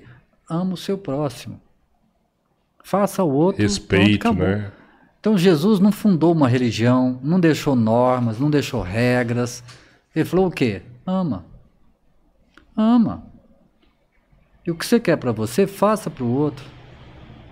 Ele falou o quê? Você quer rezar? Vai lá para o seu quarto, fecha, fecha a porta, reza em segredo. Você não precisa nem ir na igreja rezar. Você pode rezar dentro de casa. Tá, vou te perguntar um- uma coisa pode ser talvez espinhosa. Pra mim não, mas é para muitos é. Ontem teve um casal de gays aqui no podcast com a gente. E, e eles falaram que foi pra uma igreja batizar uma menina que era filha adotiva, né? Nem era filha adotiva, era Uma uma, afilhada. uma, uma filhada deles, né? E que choveu de mensagem na rede social deles, de pastor falando assim: não volta aqui, não volta aqui. É mesmo? aqui." O Espiritismo tem aceitação Claro. com isso? Claro. Tudo bem? Oh, sem dúvida. Apesar de que na doutrina espírita não há casamento, não há batizado. Não existe. Aham. Não há uma instituição, olha, leva seu filho lá que nós vamos batizar ele. Não, isso não existe. Nem casamento. Sim. Então, é, mas quanto à aceitação, sem dúvida nenhuma. Sem dúvida. Nós temos é, pessoas é, casadas. dentro- Casais gays. vai, na, vai lá em reunião nossa sem problema nenhum. Eu tenho amigos que são dirigentes de casa espírita, que são casados, dois homens, normal, são presidente de casa espírita. O importante pro espírito é amar o próximo. Exato. Porque se eles E se respeitar. amam, tem que respeitar. Sabe? Então a doutrina não condena de forma nenhuma, absolutamente. Tá bom, outra coisa que eu achei legal também, Jamiro. O nome do centro, Nosso Lar. É um dos filmes espíritas mais famosos que tem, é Nosso Lar também, né? É porque também um dos livros que mais venderam e que ainda vende na doutrina é Nosso Lar do Chico Xavier. E esse livro tem mais de 36 anos, no caso. Tem esse livro, foi na década de 40 Ah, que tá. o Chico escreveu. Quando, quando colocou o nome do centro Nosso Lar, foi Já por tinha- conta por causa do livro. do né? livro. É. Ah, que legal. Nosso Você, Lá. você me falou, lá não tem, eh, vamos falar assim, tradições. Você não faz um casamento, você não faz um, um, ba- batismo. Não. O que, que a pessoa, para iniciar lá, tem o passe. O que, que é o passe? O Não é? passe é uma imposição das mãos como Jesus fazia. O passe é uma oração, é uma transfusão de energia. Porque se eu faço uma oração para você, te desejando bem, eu estou transferindo energias que a gente acredita nisso, sabe? Então, nada assim de, de miraculoso, de espetacular. Não. É um, uma disposição sua em receber aquilo que eu quero transmitir para você. Então, nós temos um espaço reservado em que as pessoas sentam, lá no nosso lar, por exemplo, sentam oito pessoas, dez pessoas assim, num, num cômodo. Elas sentam, a gente vem oito, cada um em um, de frente para o outro, impõe as mãos, faz ali um Pai Nosso, um pedido a Jesus para abençoar aquela pessoa. Coisa de um minuto, um minuto e meio, dois minutos. Mas é uma energia boa, né? Eu lembro quando É. eu recebi o passe. Era... Então, e tem, tem cirurgia espiritual? Tem casas espíritas que a- fazem cirurgia espiritual. A gente precisa entender que cirurgia espiritual é espiritual, não é no corpo, não encosta no corpo, não corta nada, é cirurgia no espírito, na alma da pessoa. É como se fosse um passe prolongado. É a mesma coisa Mais energia. sabe? É uma transfusão de energia. Só que essas pessoas, que, médiums, que têm essa condição de, vamos dizer, médium curador, né? eles, eles conseguem realmente eh, resultados melhores. Por quê? Porque eles nasceram assim, com essa energia, com essa missão, com essa tarefa. Os médios curadores, Isso, sabe? eles têm o dom de, de, de trazer espíritos bons para agir na energia daquela pessoa que não tá legal. Isso. Assim, assim como certos pastores têm uma força magnética. Você acha que a explicação é essa e, também? Sabe? É essa aí. Seria um, se ele fosse espírita, talvez ele seria um médium curador. Isso. Um padre, sabe? Um, um Fábio de Mello, por exemplo. Ele tem um carisma fantástico. Sensacional, nossa. Aquele homem, sabe? Então ele consegue mobilizar Ele acalma o coração a hora que ele fala, né? Só, sabe, ele. Você está ouvindo ele, você chora, você sente. Imagina perto dele, Uhum. sabe, numa missa dele. As pessoas se transformam. Ele não é um médium curador, mas ele é um, ele é um médium, vamos dizer assim. Claro que eu não estou classificando ele como médium, não é nesse Aham. sentido. Mas ele tem uma capacidade, ele tem uma, uma missão, como o padre Marcelo, ele, Isso. então o pastor, eles têm uma, uma energia, uma força, sabe, que o comum nosso não tem. Então é. São pessoas mais evoluídas, Eles né? Eles falar, falam, isso com certeza é uma evolução, né? Eles foram... eles falam que Chico Xavier também, quando ficava perto dele, era muito assim, né? Nossa, Você, já, você conheceu o Chico Xavier pessoalmente? muito, já fui muito na casa dele. Sério? Muito, muito. E, e você sentia isso também quando você Não, estava perto Bastava dele? chegar perto, você começava a chorar. Sério? É, ué. Caraca, mano. É, é- é- é essa energia que nós estamos falando. ó. Não estou dizendo que essas pessoas que têm essa energia sejam mais evoluídas. Estou dizendo sobre a missão da pessoa, que você falou do tratamento. Uhum. Então, ela é, ela veio para aquilo. Então, não adianta eu querer ser. Tem uma, uma, uma, uma missão aí. Agora, o padre Fábio de Mello. ele já é, ele já é na palavra. Ele já, sabe, ele, ele convence, ele emociona, ele toca a alma das pessoas, né? Essa energia você consegue mensurar quando você transmite? Porque tem um amigo meu que ele fala que quando ele faz uma oração e a gente às vezes pede para uma pessoa determinada que às vezes está tá doente, está precisando mais de oração, que ele, ele, quando ele, não sei se quando ele transmite mais, que ele sente a mão dele esquentar Isso, nesse tem momento. sim. É essa energia que nós estamos falando. Então, voltando ao Chico, o Chico, eu tive com ele durante 10 anos. Nó, Não, 10 anos. que benção, hein? Tive a oportunidade de almoçar com ele várias vezes. Que isso.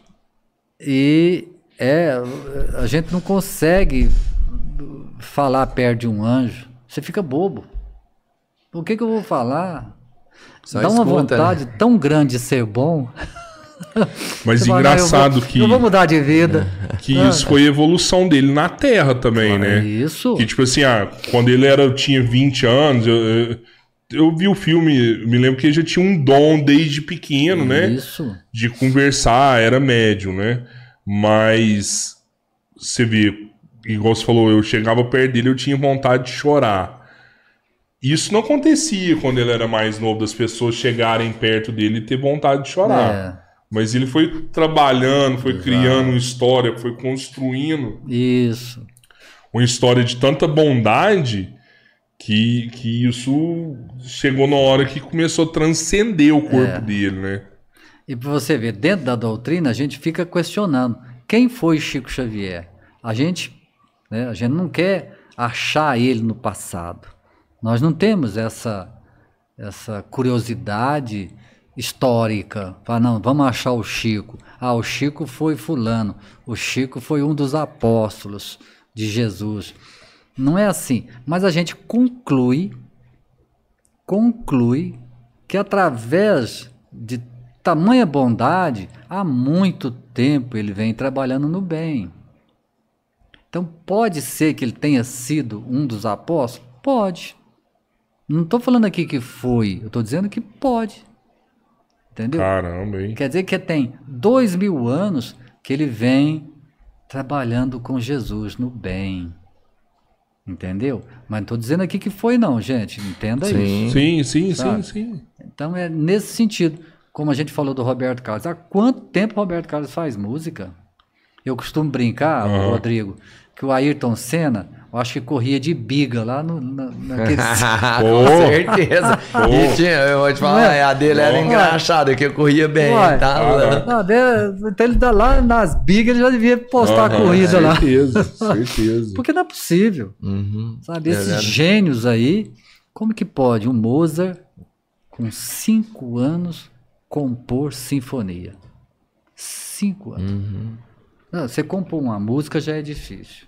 Eu não estou falando letra, estou falando Aham. música. Como que pode? Cinco anos.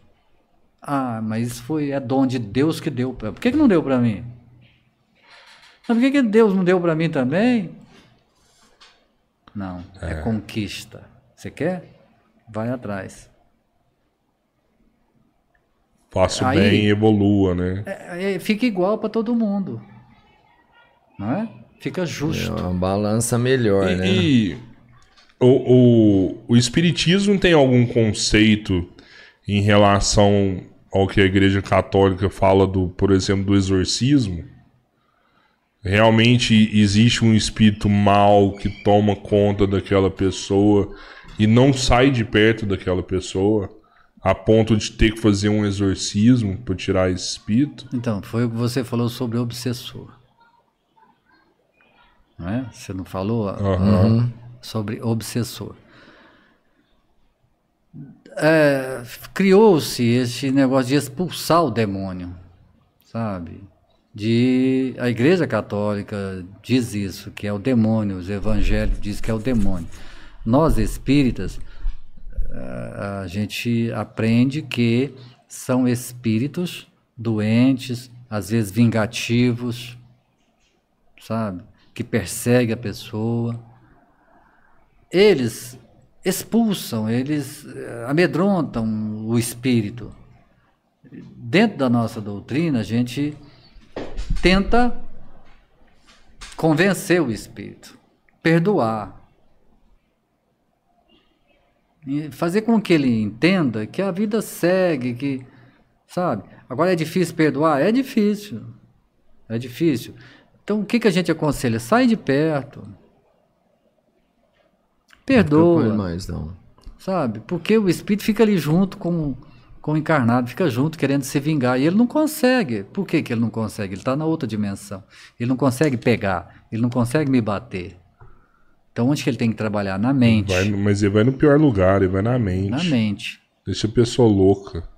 Exatamente. E se a pessoa tem a culpa e se deixa abater, aí causa obsessão. Aí fala no exorcismo. né? A doutrina não usa esse termo, mas existe o fato? Claro que existe. Existe. A religião, então, em si, ela tem força para, de alguma forma, é, dar um estímulo necessário para o espírito sair Exato.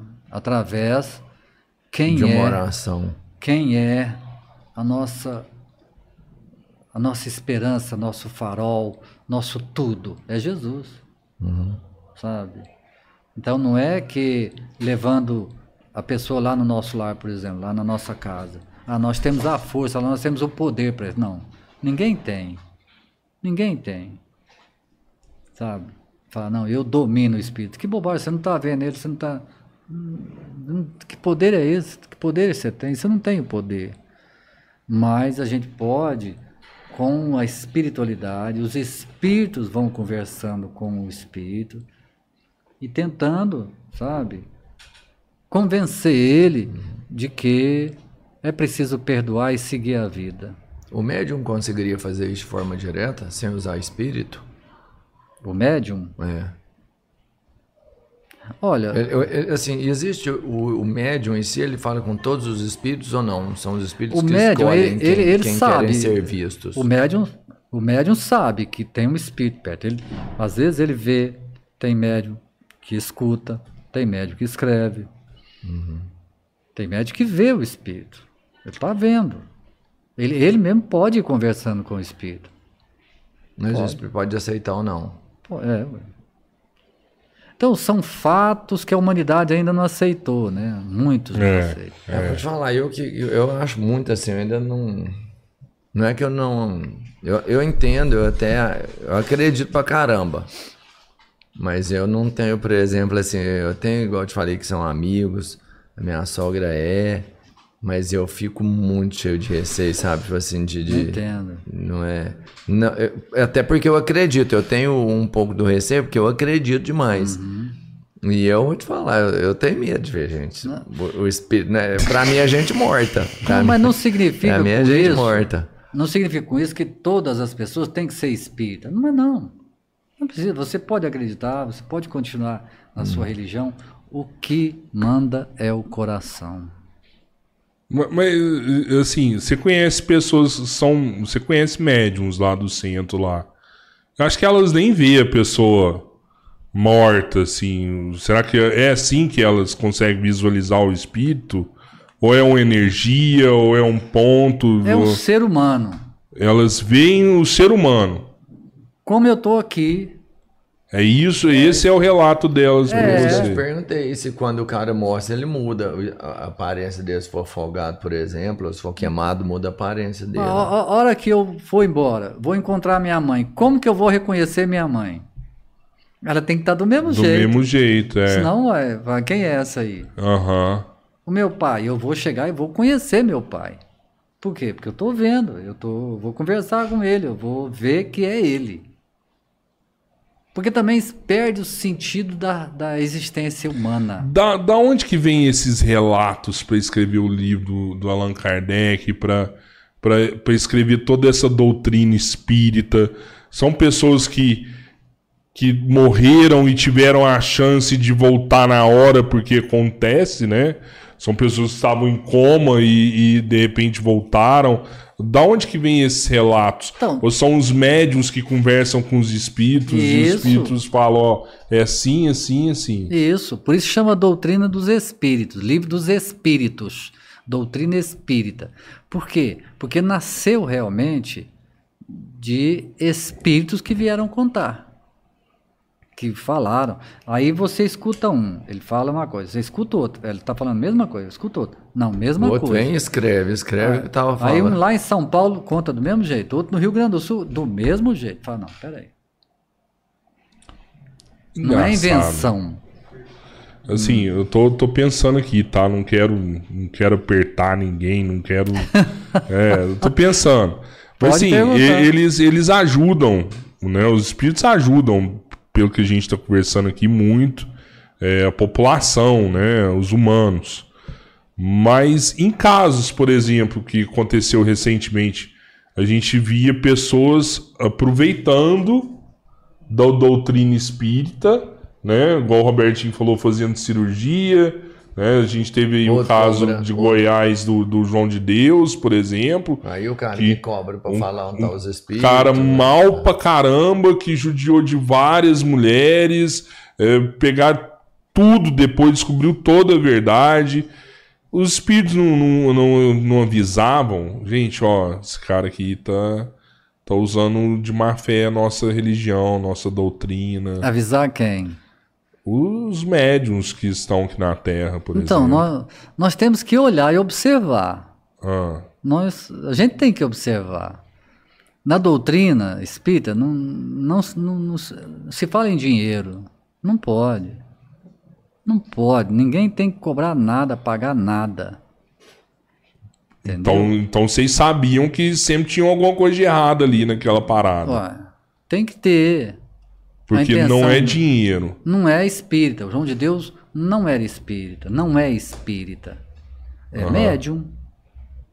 Médium tem em todo lugar.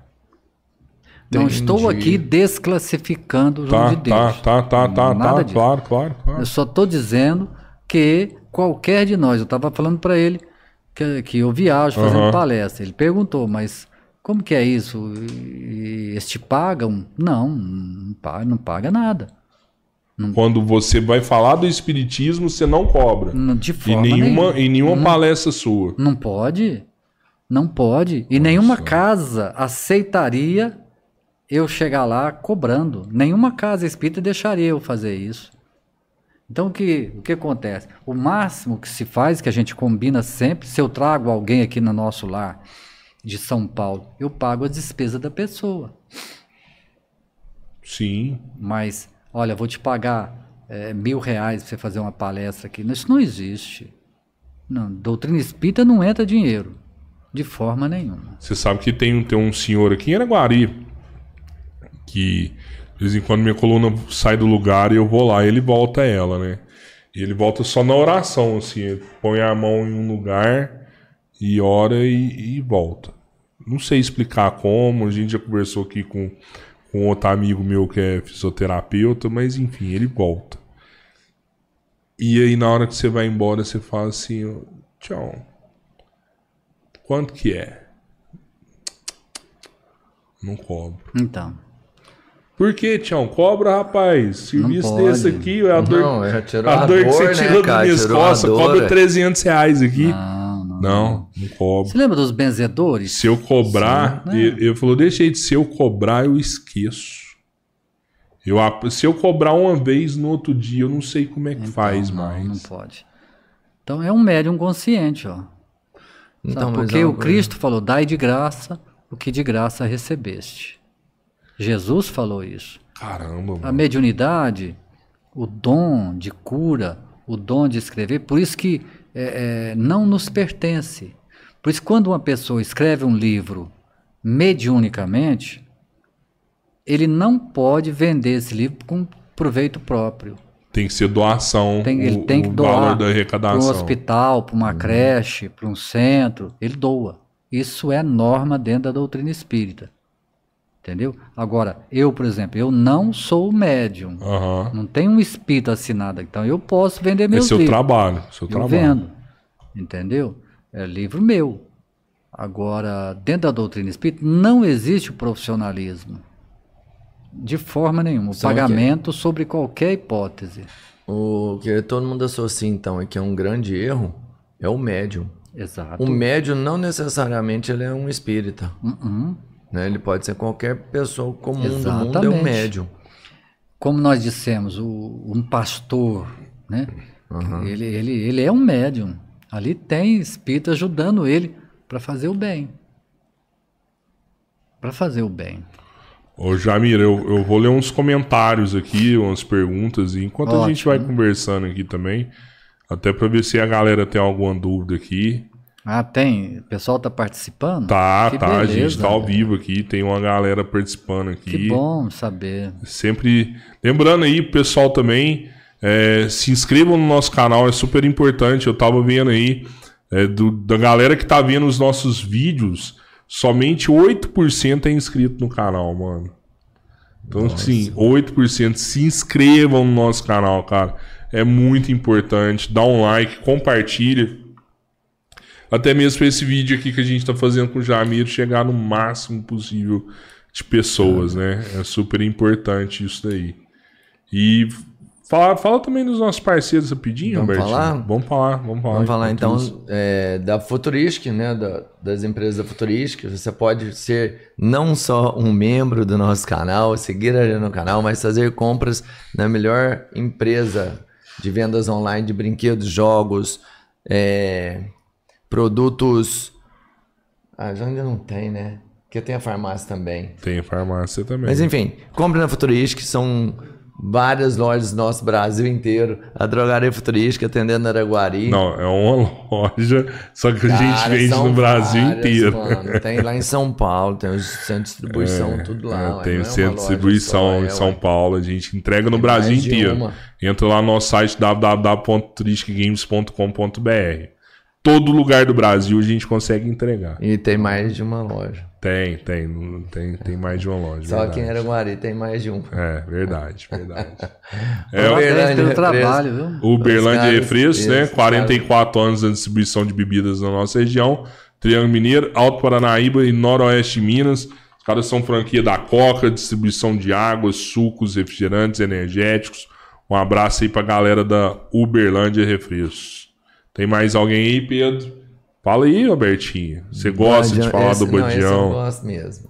A, a melhor rede de supermercados da nossa região, pô. São Araguari, são duas horas, uma no centro ou no Morim. Você pode comprar pelo aplicativo, pelo WhatsApp, pelo telefone ou ir nas belas lojas que eles têm em nossa cidade. É isso aí. Quero mandar um abraço também pro Alex da Inove, é o próximo, Pedro. É, ele Inove.com, barbearia, lá do lado do posto do NASA. Quem quiser marcar um horário lá com o Alex, no Instagram dele, tem a reserva, você tem os horários, valores de Com atendimento. estúdio tudo. capilar. É isso aí, é isso aí. Termolar parceiro internacional, tudo que é bom dura mais, referência em produtos térmicos. Eu não vou pedir mais copo térmico. Pô, Aurélio. Fit Light, treinando a galera aí, academia Aham. top aqui do Jefferson Corpo Trainer. são mente sã, treine somente seu corpo. O Em resultado breve, em breve a gente tem um projeto aí legal para decolar com o pessoal da Fit Light aí, com o Jefferson, com a esposa. No, no, no Espiritismo fala também para você cuidar do, do seu corpo, da, Sem da dúvida. sua casa. Sem né? dúvida. É a casa do espírito, né? Claro. Para quê? Para que a gente possa viver mais. Não há dúvida nenhuma que se eu maltratar meu corpo, eu vou embora mais cedo. Né? Então, E a intenção é viver mais? claro, sempre viver melhor e viver mais. Você A tem gente mais cuida- tempo para pagar os seus, né? Não, Porque lá é vida também, né? claro, vida. É vida nos dois lugares, né? Sim. Mas o que acontece? Eu, cuidando do meu corpo, vou viver melhor e mais. Eu, maltratando o corpo através do que eu como, do que eu bebo, do que eu uso, eu vou viver menos e pior. Então nós temos que cuidar do corpo. Mas você falou outra coisa também que é interessante gente né, pensar e refletir sobre. Onde que é melhor de morar? Aqui ou lá? Lá não tem violência, lá é só paz, lá é só amor, É, lá é só respeito. é. Né? Onde que é melhor de morar? Os dois lugares são bons, né?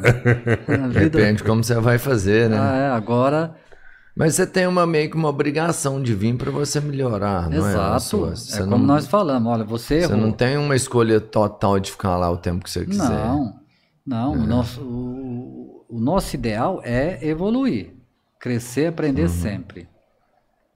É a nossa oportunidade.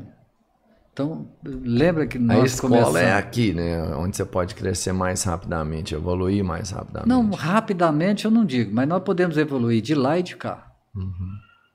Sabe, é como... Não tem como, por exemplo, vamos falar, vamos comparar numa escola. Não tem como você, você, nossa, você é tão estudioso, do primeiro ano você vai pular para o quarto. Não, você vai ter que passar para o segundo. Mas você aprendeu, você tá legal. Aí no segundo você é um ótimo aluno de novo. Você vai passar para o terceiro. Então não tem como, sabe, Pular pular etapas. A evolução é assim. É lenta, devagar, mas a gente não volta. O que eu aprendi, eu aprendi. É bom saber isso, né? Né? E evoluir é bom também, né, cara? Eu claro. acho que a gente poder aprender, poder ler um livro todo dia, poder melhorar, saber mais, né? Trazer mais conhecimento É, pra nós é enriquecedor. É, é uma, é uma riqueza que não, não tem valor, né, cara? Exato. Não, não tem. faz tem bem um valor inigualável, né? Então, cara, não tem valor, não tem preço. Não Não tem tem. preço. Não tem. Você vende seu conhecimento por quanto, cara? Hum, tudo que você sabe, não Tudo, tem tudo. preço. só Seis reais? Tá, quer comprar tudo pra você? o meu mesmo? Você, você pode compartilhar e cobrar por compartilhar, mas você fala assim, cara, eu vou vender todo o meu conhecimento e não vou saber nada amanhã. Você não faz isso nunca, cara. Não tem Por preço. seis reais? Por isso tem bom. coisas que tem preço e Fala tem coisas que tem mano. valor. Preço é uma coisa, valor é outra. É, Sim. Preço, eh, celular, livro, Aham. tem preço. é, Agora, valor é outra coisa. é outra coisa, é outra coisa. É o que você está falando, não, não, tem, não tem preço. Por quê? Porque aí já passa para o valor. né? Legal. Ó, eu vou mandar uma boa noite pra Bianca, que tá aqui, pra Goiaci também tá aqui, se se sumiu. Que Minha bom mãe tá aí ver você aqui por com a gente de novo, né? O Vinícius. Rodrigues dos Santos mandou aqui. Boa noite, pessoal. Esse podcast é top. Deixa Ô, o convidado valeu, falar. Cara, na verdade, Mas vocês estão deixando. na vamos- verdade é que a gente não sabe falar muito e o convidado fala.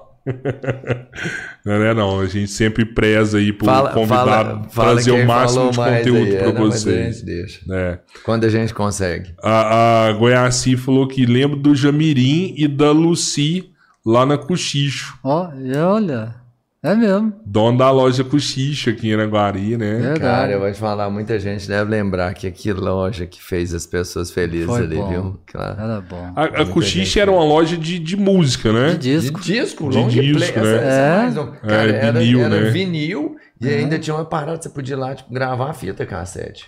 Eu lembro das fitas também. É. Então, Você imaginou que vinil poderia valer tanto igual vale hoje? nossa. Você não sobrou com nada guardado aqui Não, lá? não. Nossa, que hoje Hoje vale o uma vinil grana, é né? uma o fortuna, vinil, é. né? Tem vinil de 800 reais, mil reais. É. Mas era bom, né? Era Você bom comprar um. Ah, disco. mu- Nossa Nossa, senhora. era ótimo. E você tinha sua coleção pessoal de discos também? tinha. Tinha, tinha discos espíritas tinha. também? Não, espírita não. É. Não. Na época você não era espírita ainda, era? Não, não. Aí depois eu me tornei espírita, continuei com a loja, né? Mas a, a música espírita ainda não, não era bem divulgada assim. Não, não é. Mas existe a música Tem, espírita? tem. É louvor que fala também Não, ou não? louvor fala no evangelho. Aham. Nós é música mesmo comum.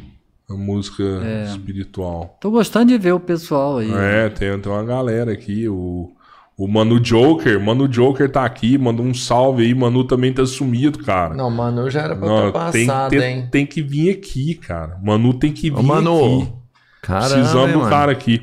Mandar um abraço pro Rogério Alves da Cruz também, que é membro do nosso canal, o Rogerinho, Rogério, que é meu brother. Chefe de cozinha lá da cabana. Esse dia eu falei que ele era churrasqueiro, mas ele não é. Ele é o chefe de cozinha lá na cabana Rogerão. lá. Rogerão é tudo. Você falar é com ele, top, ele cara. resolve. É, ele faz mesmo, ele manda muito bem. O, mandou aqui o Boa Noite Podcast Três Irmãos, Rodrigo, Robertinho, todos, Valeu, né? boa noite. É, não se esqueça, não esqueça outra coisa. O Tyler Kingsman, esse Tyler é novo aqui, bem-vindo, Tyler. O Aurélio Carlos Santos perguntou quem é esse cabra aí. esse cabra é o Jamiro dos Santos Filho, olha, ele é- deve ser o parente do Aurélio, o Aurélio é Santos também, né? O o Jamiro é fundador do Nosso Lar e hoje você tá na, na- é, é diretor do Dom Bosco, né? Também é o fundador do Dom Bosco, né? fundador do Dom Bosco, uma grande Da escola, escola, daqui de é. Iraguari, né? Colégio Dom Bosco. Dom Bosco, ela, ela tem todas as etapas, Tem desde a infantil até o ensino médio. infantil, ensino fundamental e ensino médio. Isso. Ou seja, entra lá no prezinho e sai na hora de ir pra faculdade. Faculdade. Que legal, hein? É. Lá, lá tem meta por, por, por, por, por prova. Lá você faz a prova, ganha bolsa, não tem? Tem um também. Assim, eu sei que Oferecemos bolsas. É, é, de acordo com a... Tem muitos alunos lá que tem 30%, 50%, tem aluno que tem 100% de bolsa. Caramba, 100%. Porque hein? também nós somos uma escola social. Ah, me explica isso aí direito, então. A gente procura eh, ajudar também a comunidade. Aham. Então, um aluno mais carente, um aluno, sabe? Que não- Hoje o Dom Bosco tem quantos alunos? Esse ano, 450. É muita coisa, né? Muita coisa. E, e tem. Tem vontade de aumentar esse número? Bom, a gente, a gente não pode bloquear o crescimento, né? Aham. A gente tem sim, Tem, tem espaço para aumentar também? Temos. Sala, tudo. temos condições para é. isso. Mas, mas para fazer um trabalho social cada vez maior, é preciso também ter uma, Exatamente. ter uma participação maior. É mais ou menos Isso. isso aí, né? Isso até o Chico Xavier me pediu. É? O que, que ele falou? Ele falou que conforme a escola crescesse, que eu pudesse ajudar dentro do possível Sério? eh, alguns alunos. Então nós não temos grande quantidade, nós não temos.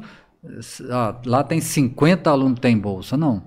Não é assim, porque nós dependemos. custo, Tem que né? é, pagar é. professor, tem todo o custo da escola que não é prédio barato, é né? enorme, Isso. né? Já- Manutenção é muito cara. Mas a gente, Muito dentro da possibilidade nossa. Mas você foi falar com o Chico Xavier que você ia abrir escola, Dom Não, Bosco? não, ele é que falou comigo. Você só escutava, né? Você não É. Não foi eu, não. Eu nunca imaginei abrir escola. Foi Não, ele me que conta falou. a história. Ele falou pra você abrir escola? Foi, foi ele que falou. A escola Dom Bosco existe porque o o Chico Xavier pediu pra você abrir Porque o escola. Chico falou. Porque eu já tinha o centro, Uhum. nosso lar. Aham, Aí a gente, a gente ganhei um terreno do lado. certo. Aí eu falei com ele, falei, Chico, nós ganhamos o terreno lá do lado. Eu tô pensando em fazer alguma coisa lá, um albergue, sabe? Porque ali é perto da rodoviária. Uhum. né? Então, naquela época, 25 anos atrás, tinha mais andarilho, pessoa dormia ali por ali.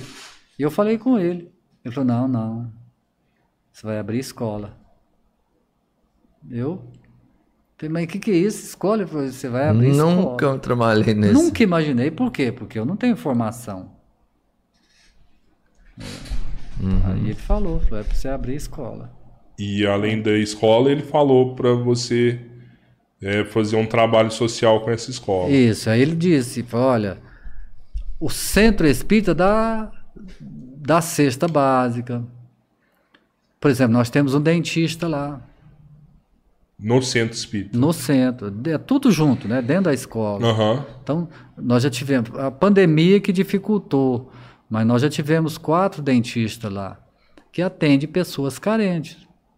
Qualquer um chegou lá com dor de dente, querendo tratar, vai receber o tratamento. Obturação, Tudo, canal, tudo. tudo. Não é barato isso daí, né? Tudo, recebe o tratamento completo que precisar. Tudo bancado pelo centro espírita. Tudo. Nosso lar. Aí o que acontece? Aí ele falou: agora não mistura as coisas. O que a escola pode fazer é dar bolsa. Não pega dinheiro da, da, da escola e compra a cesta básica. Não faz isso. Dá bolsa. Porque instruindo o ser humano, você está socorrendo uma alma, um Você espírito. socorre a humanidade. Exatamente. Aí ele falou assim: é, você abrindo a escola, você evita abrir albergue. Bem pensado ao extremo. Rapaz do céu, eu tô, É. tô até arrepiado aqui você falando esse negócio aqui. Aí o que aconteceu? Eu comecei a chorar, né? Falei, Chico, eu, não- eu não sou professor. Ele falou, nem vai ser. nem vai ser. Aí ele falou, mas essa é a sua tarefa de você. Você tem que abrir a escola.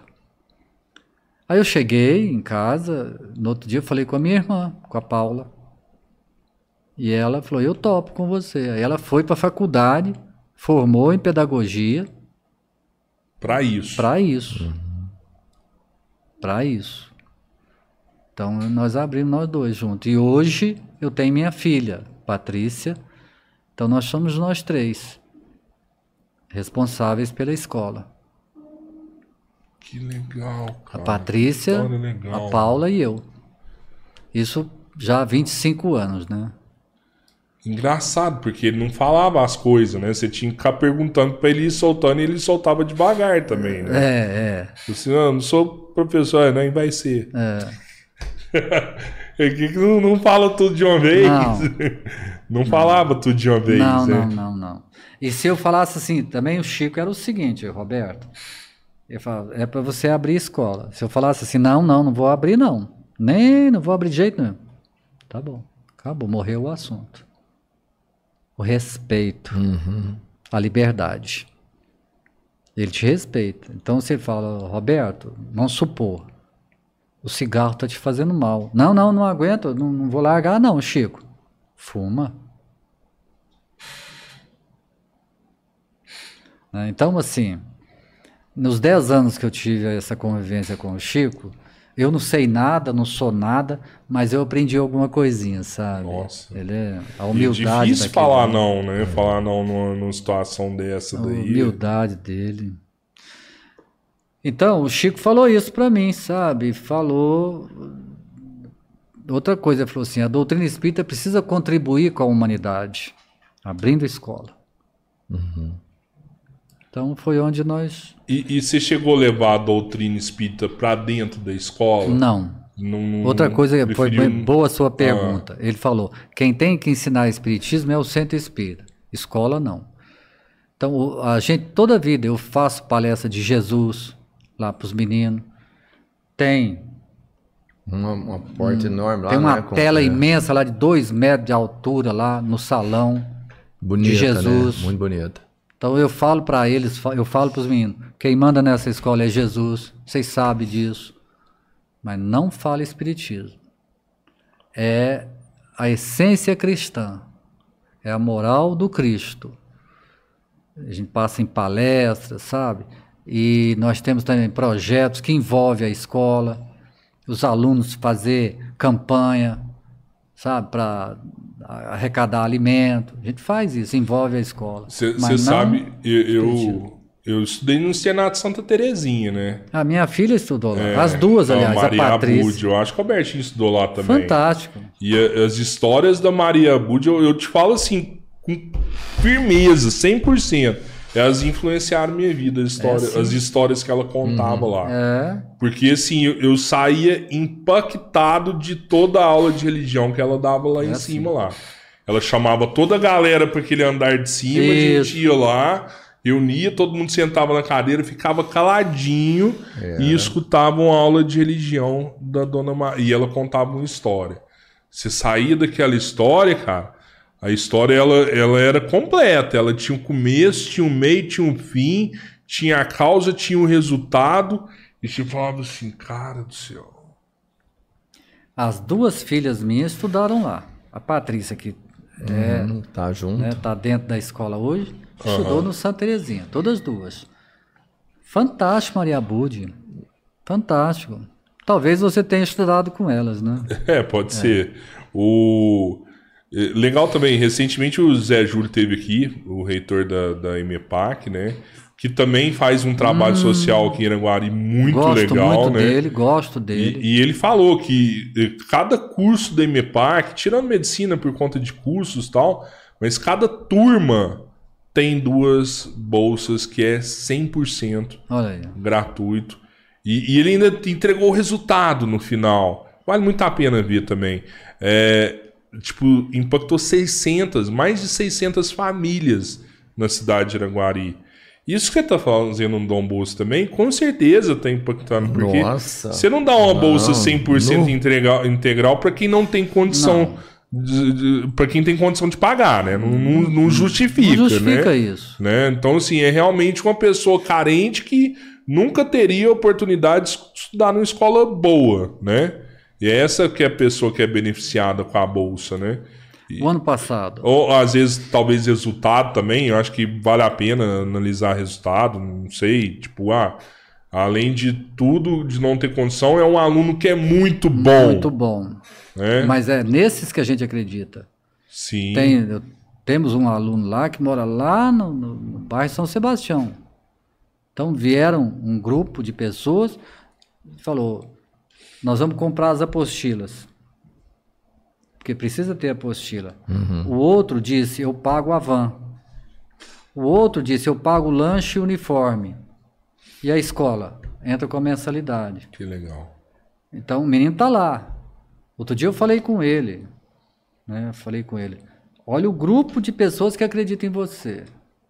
E você está correspondendo. Parabéns. Você é um menino bom, direito, estudioso.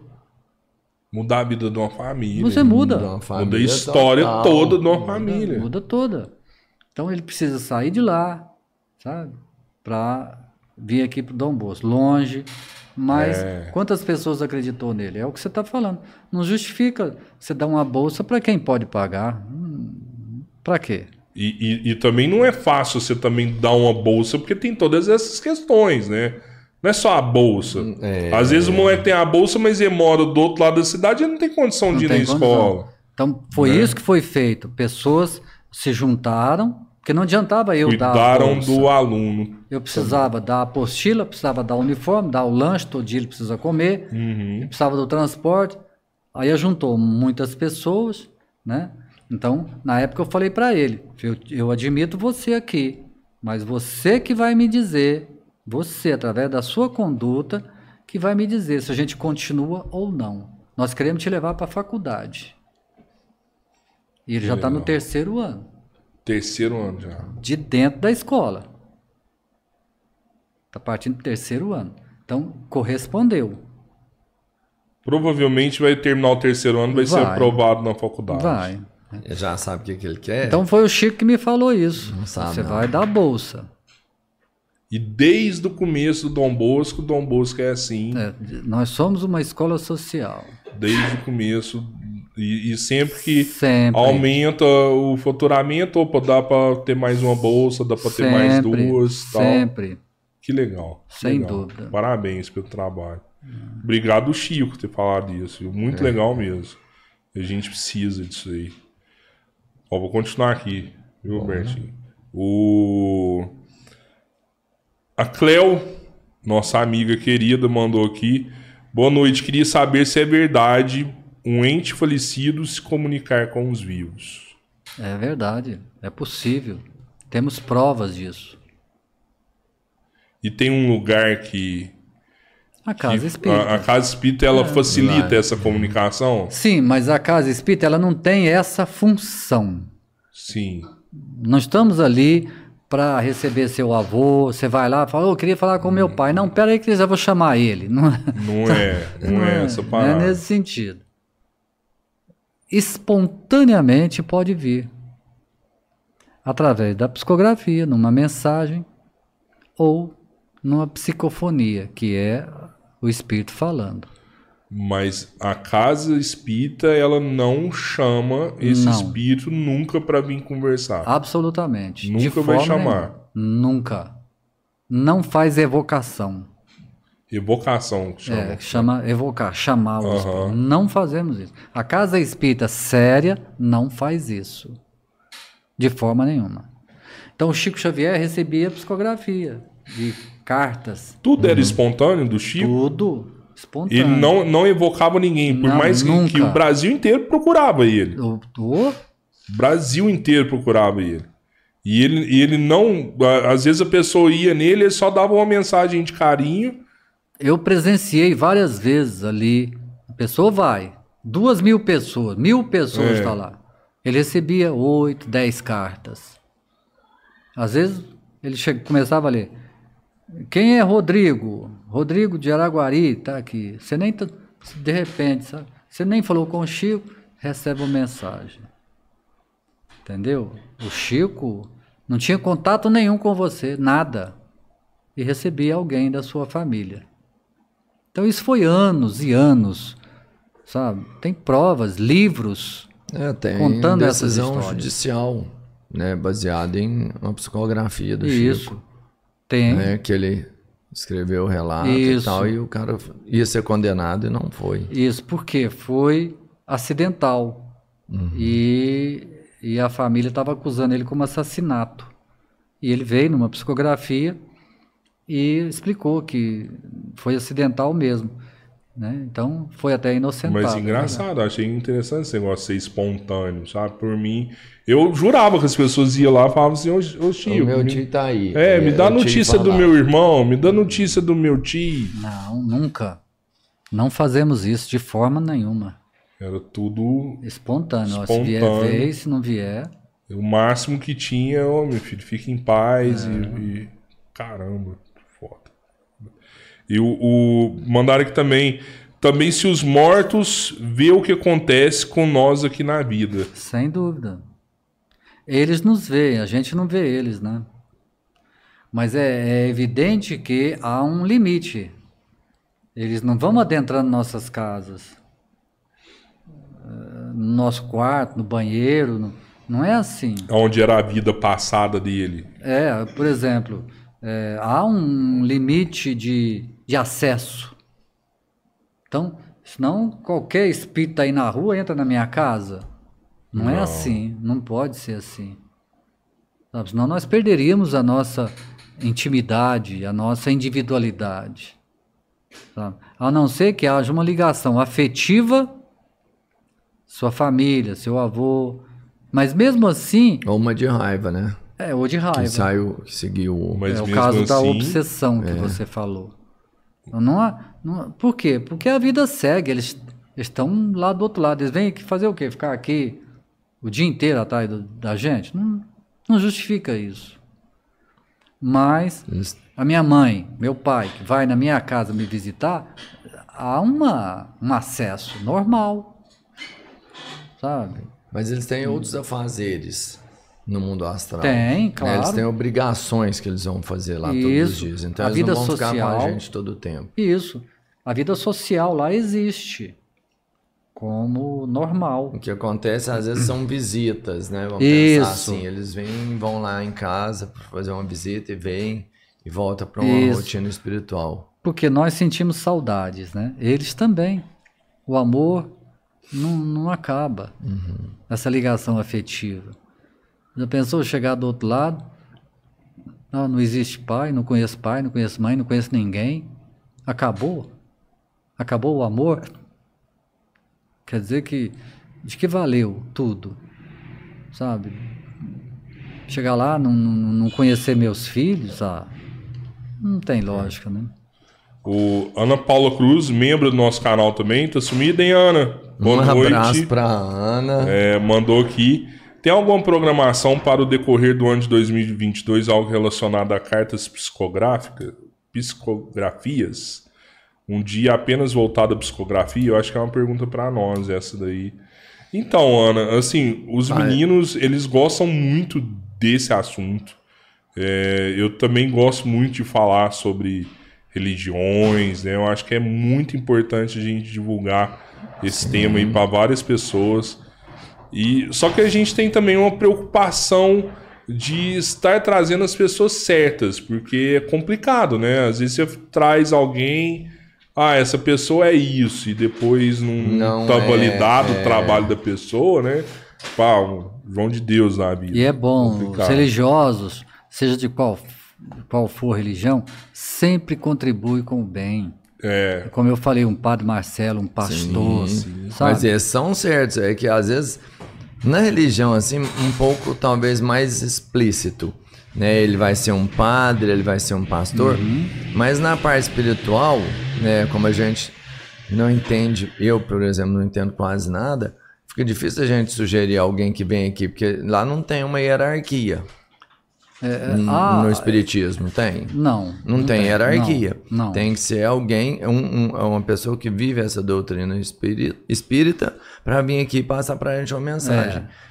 E aí a gente tem que entender quem é bom, quem tem realmente conhecimento, que às vezes a pessoa é espírita, mas não é aprofundado, não, Uhum. não lê, não, não escreve, só é, realmente um, um cara que vive essa doutrina, mas não é um É, estudioso agora- da doutrina. O- já na- nas outras religiões tem a hierarquia. né? Tem a hierarquia, porque mais simples a gente leva assim, Isso. vamos levar, vamos levar um pastor. É.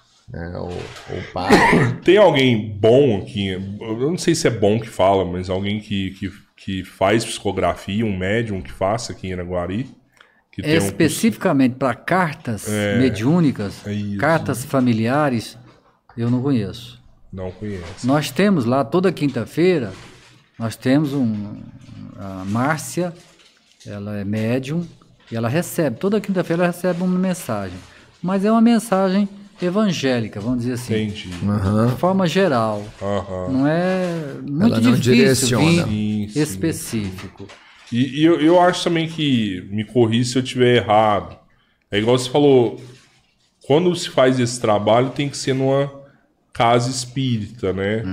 Eu acho que não, não, não é legal fazer isso em outro lugar, Não, não, não convém não. né? Não, Acho que não, não convém. não combina, né? O... Mandou aqui também, o, o espírito... A Ana Paula mandou aqui outra pergunta, falou assim, o espiritismo me ajudou muito durante o processo da doença da minha mãe, até o seu desencarne. Sou muito grata pela doutrina. Que bom. Obrigado por você compartilhar Quem, isso com a quem gente. acredita, quem vai, tem um entendimento muito grande, né? É lógico que tem a saudade, você já falou, saudade Claro, a gente vai ter. Claro. Mas você, você tem uma aceitação maior, né? É porque tem a certeza do reencontro. Isso traz um conforto pra gente. Mas é difícil aceitar quando é uma coisa fora do tempo, né? Tipo, ah, pai perdeu uma filha pequena. Cara, eu, eu não me imagino assim, Deus que me livre. Mas é. É, muito difícil o Nossa. pai Meu Deus. encontrar conforto.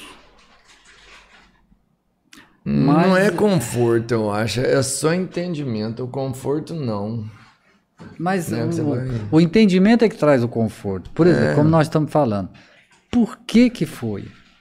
Deve ter alguma coisa. Eu vou encontrar. Essa é a minha certeza.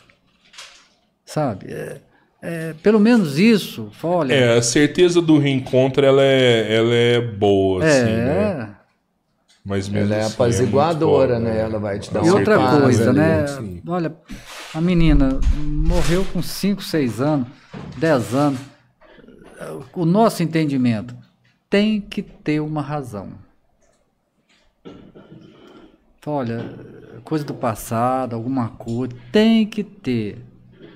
Então isso traz um conforto pra gente Sim. sabe? Agora, fora crime, né? Quando é crime, aí não. Aí é, aí é Não é passado, isso é hoje, é o nosso livre-arbítrio. Uhum. Uma violência numa criança, não tá, a criança não veio para isso. Sabe? Não é.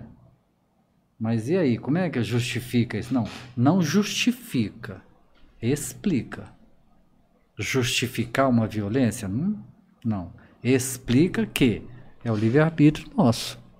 Ninguém vem para matar ninguém, para agredir ninguém. Não, não pode. Deus a ver, programar o Jamir, você vai nascer e vai dar um Jamais. tiro no Rodrigo lá. Não, isso não, Não é Pode. fácil. não pode. Um, um marido espancar a esposa? Não. Peraí. Não, mas por que acontece? Porque é mau caráter. Então, sabe? Então, esse entendimento traz um conforto pra gente. É, assim, o fato de você falar assim, tirar a vida de outra pessoa é, é algo que é muito forte, Nossa. né? Muito forte. E, e você não aceita isso, né? Tanto que a gente já conversou aqui também recentemente com, com o Adelino. O Adelino falou, cara, na época do nazismo, Hitler mandava os soldados matar, eles matavam um, dois, três, uma hora que ia matar dez, o cara ficava louco Suicidado. ficava louco da cabeça e ele começou a perder soldado. Foi aí então que criou aquelas câmaras de gás que matava 5 mil de Centenas. forma massiva, porque para ele não perder o, o soldado de guerra dele. Porque os caras ficavam loucos quando começavam a fazer isso, né? Então, não, não- nossa, isso tá muito doido falando isso também. A, a Jane Pereira mandou aqui: Meus dois filhos estudaram na escola desde o maternal. Agradeço muito a Deus por serem pessoas maravilhosas e poder ter convivido com vocês. Tia Paula, tia Luci, Patrícia e todas as maravilhosas tias. Olha, que bom. Muito obrigado. Quem é? Jane Pereira. Olha, obrigado. Legal? Jane. Obrigado também por ter Um compartilhado. Jane. que é. ter uma pessoa aí, ó, é, testemunhando que foi bom, isso é gratificante. É, Isso aí. Sabe por que agora, hein? O Chico mandou. É, e outra coisa, se inscreva no canal. Chico mandou e o Jamiro que teve coragem também e aceitou, né? Porque É. tinha o livre-arbítrio na hora, né, Jamiro? Tem que reforçar isso aí também. O Goiacimara tá aqui também, boa noite, Goiacimara. legal. E o José Luiz Ferreira Júnior mandou aqui, grande Jamiro. Que satisfação poder ouvir essas palavras de ensinamento. Ah, Parabéns ao podcast, sempre trazendo Valeu, convidados obrigado. excelentes. Zé Luiz, é amigão nosso. Obrigado, Obrigado. Zé Luiz. Obrigado, viu, Júnior? Ô Jamir, é isso aí. Quer deixar algum recado pro pessoal? Deixar uma mensagem para nós? finais. Ai, gratidão a vocês. A gente continuar acreditando no bem. A gente Importante. tem que continuar. Apesar dessas, desses desastres, tragédias, crimes, guerras, né? É continuar acreditando no bem. Porque, como você falou, né? Absurdo. Causa descrença na gente. Parece que o mundo não está melhorando. Mas está. Está melhorando. Os direitos humanos estão cada vez melhor. A nossa ecologia nós estamos cuidando cada vez mais, sabe? Essa guerra, você vê que despertou o mundo inteiro. Ninguém está aceitando essa Ninguém, guerra, ninguém tá os russos, aceitando. mano. cara. Os russos Ninguém tá contra. aceitando. sabe? É Os próprios russos que não podem protestar estão protestando. Sim. Então você vê que a gente melhorou. Se a gente analisar que há cento e pouco anos atrás havia escravidão, os direitos humanos não existia. Você vê que hoje qualquer agressão verbal que eu fizer é crime, né? É crime. Eu, é homofobia. Racismo é crime, homofobia. né? Qualquer coisa. E hoje a internet popularizou, sabe, as nossas atitudes, tanto para o bem quanto para o mal. Então eu vejo em tudo isso que é a nossa evolução, que vem é, buscando viver melhor, corrigir as injustiças que ainda existe, infelizmente, né? Mas eu acredito no bem, acredito que o Cristo sempre estará no leme. O que que eu penso? Eu tenho que remar. Se eu remar, Jesus dirige o leme. Então eu vou remar meu barco. Ah, Para onde que ele vai me levar? Se eu estiver remando com intenção boa, sem prejudicar ninguém, ele conduz meu barco. Sabe? Não podemos desistir do bem. Não podemos. É Jesus no coração, não importa a religião, não importa, de forma nenhuma. O que importa é a bondade no coração. Então é isso, agradeço demais essa oportunidade, foi muito bom. Valeu, aqui com obrigado. vocês. Top também. Vocês estão de parabéns. viu? Fazer o Show de bem sem valeu. olhar a quem, né? Olha, adorei esse estúdio aqui, estão de parabéns. Muito obrigado. Obrigado Valeu. mesmo, obrigado a todos que participaram aí conosco. Quem quiser conhecer mais o Jamir também, tem os livros dele. Tem alguma rede social, Instagram, alguma coisa assim? Deve, sabe, tem nas distribuidoras de, de livros. Ah, né? tá, tá, Lá, tá, Boa tá. Nova, Candeias, são distribuidoras de livros espíritas. Legal, os livros. Tem um canal no YouTube também? Ah, legal. Tem, eu, eu gravei alguns, algumas palestras, algumas lives. Você Agora, sabe como que tá o nome do canal, Jamiro? Jamiro dos Santos Filho. Jamiro dos Santos Filho. Isso, eu fiz enquanto estava suspensa a nossa casa. Aham. Aí eu gravei algumas lives. Mas agora voltou eu parei. Mas Tá. tem na- na- no YouTube tem muitas palestras que eu fiz pelo Brasil aí. Show de bola. Legal. Show de bola. Quer falar mais alguma coisa, Albertinho? Obrigado pra caramba. Foi realmente muito bom. Que sabe? Foi pra mim um, um aprendizado enorme. Coisa muito agradecimento mesmo. Total. Fico feliz. Fico feliz, viu, Roberto? Agradecer também e falar que amanhã o Sudário Diniz vai estar aqui com a gente. Diniz. O, o Júnior Diniz. Júnior Júnior Diniz. Diniz. Né, do Suari. Soari, doutor Júnior Diniz. Doutor Júnior Diniz. Vai Eu tirei falar- Sudário porque ele é primo do É, Sudário. mas né? ele é sudário também. Ele é, su- Sudário é o sobrenome, é, né? Ele é Sudário Diniz. É isso Mas aí, então. o cara lá, músico. É o Juninho, é o funções, pagodeiro, né? é o mas não pagodeiro. Vai explicar muita coisa da medicina. Às vezes Vai, um cara que quer vai, fazer medicina vai. em outro lugar e tudo. É isso Bem aí, vai bacana. rolar amanhã aí. E semana que vem, muita novidade aí pra vocês também. Vamos soltar aí logo, logo. Até amanhã, galera. Obrigado. Ui!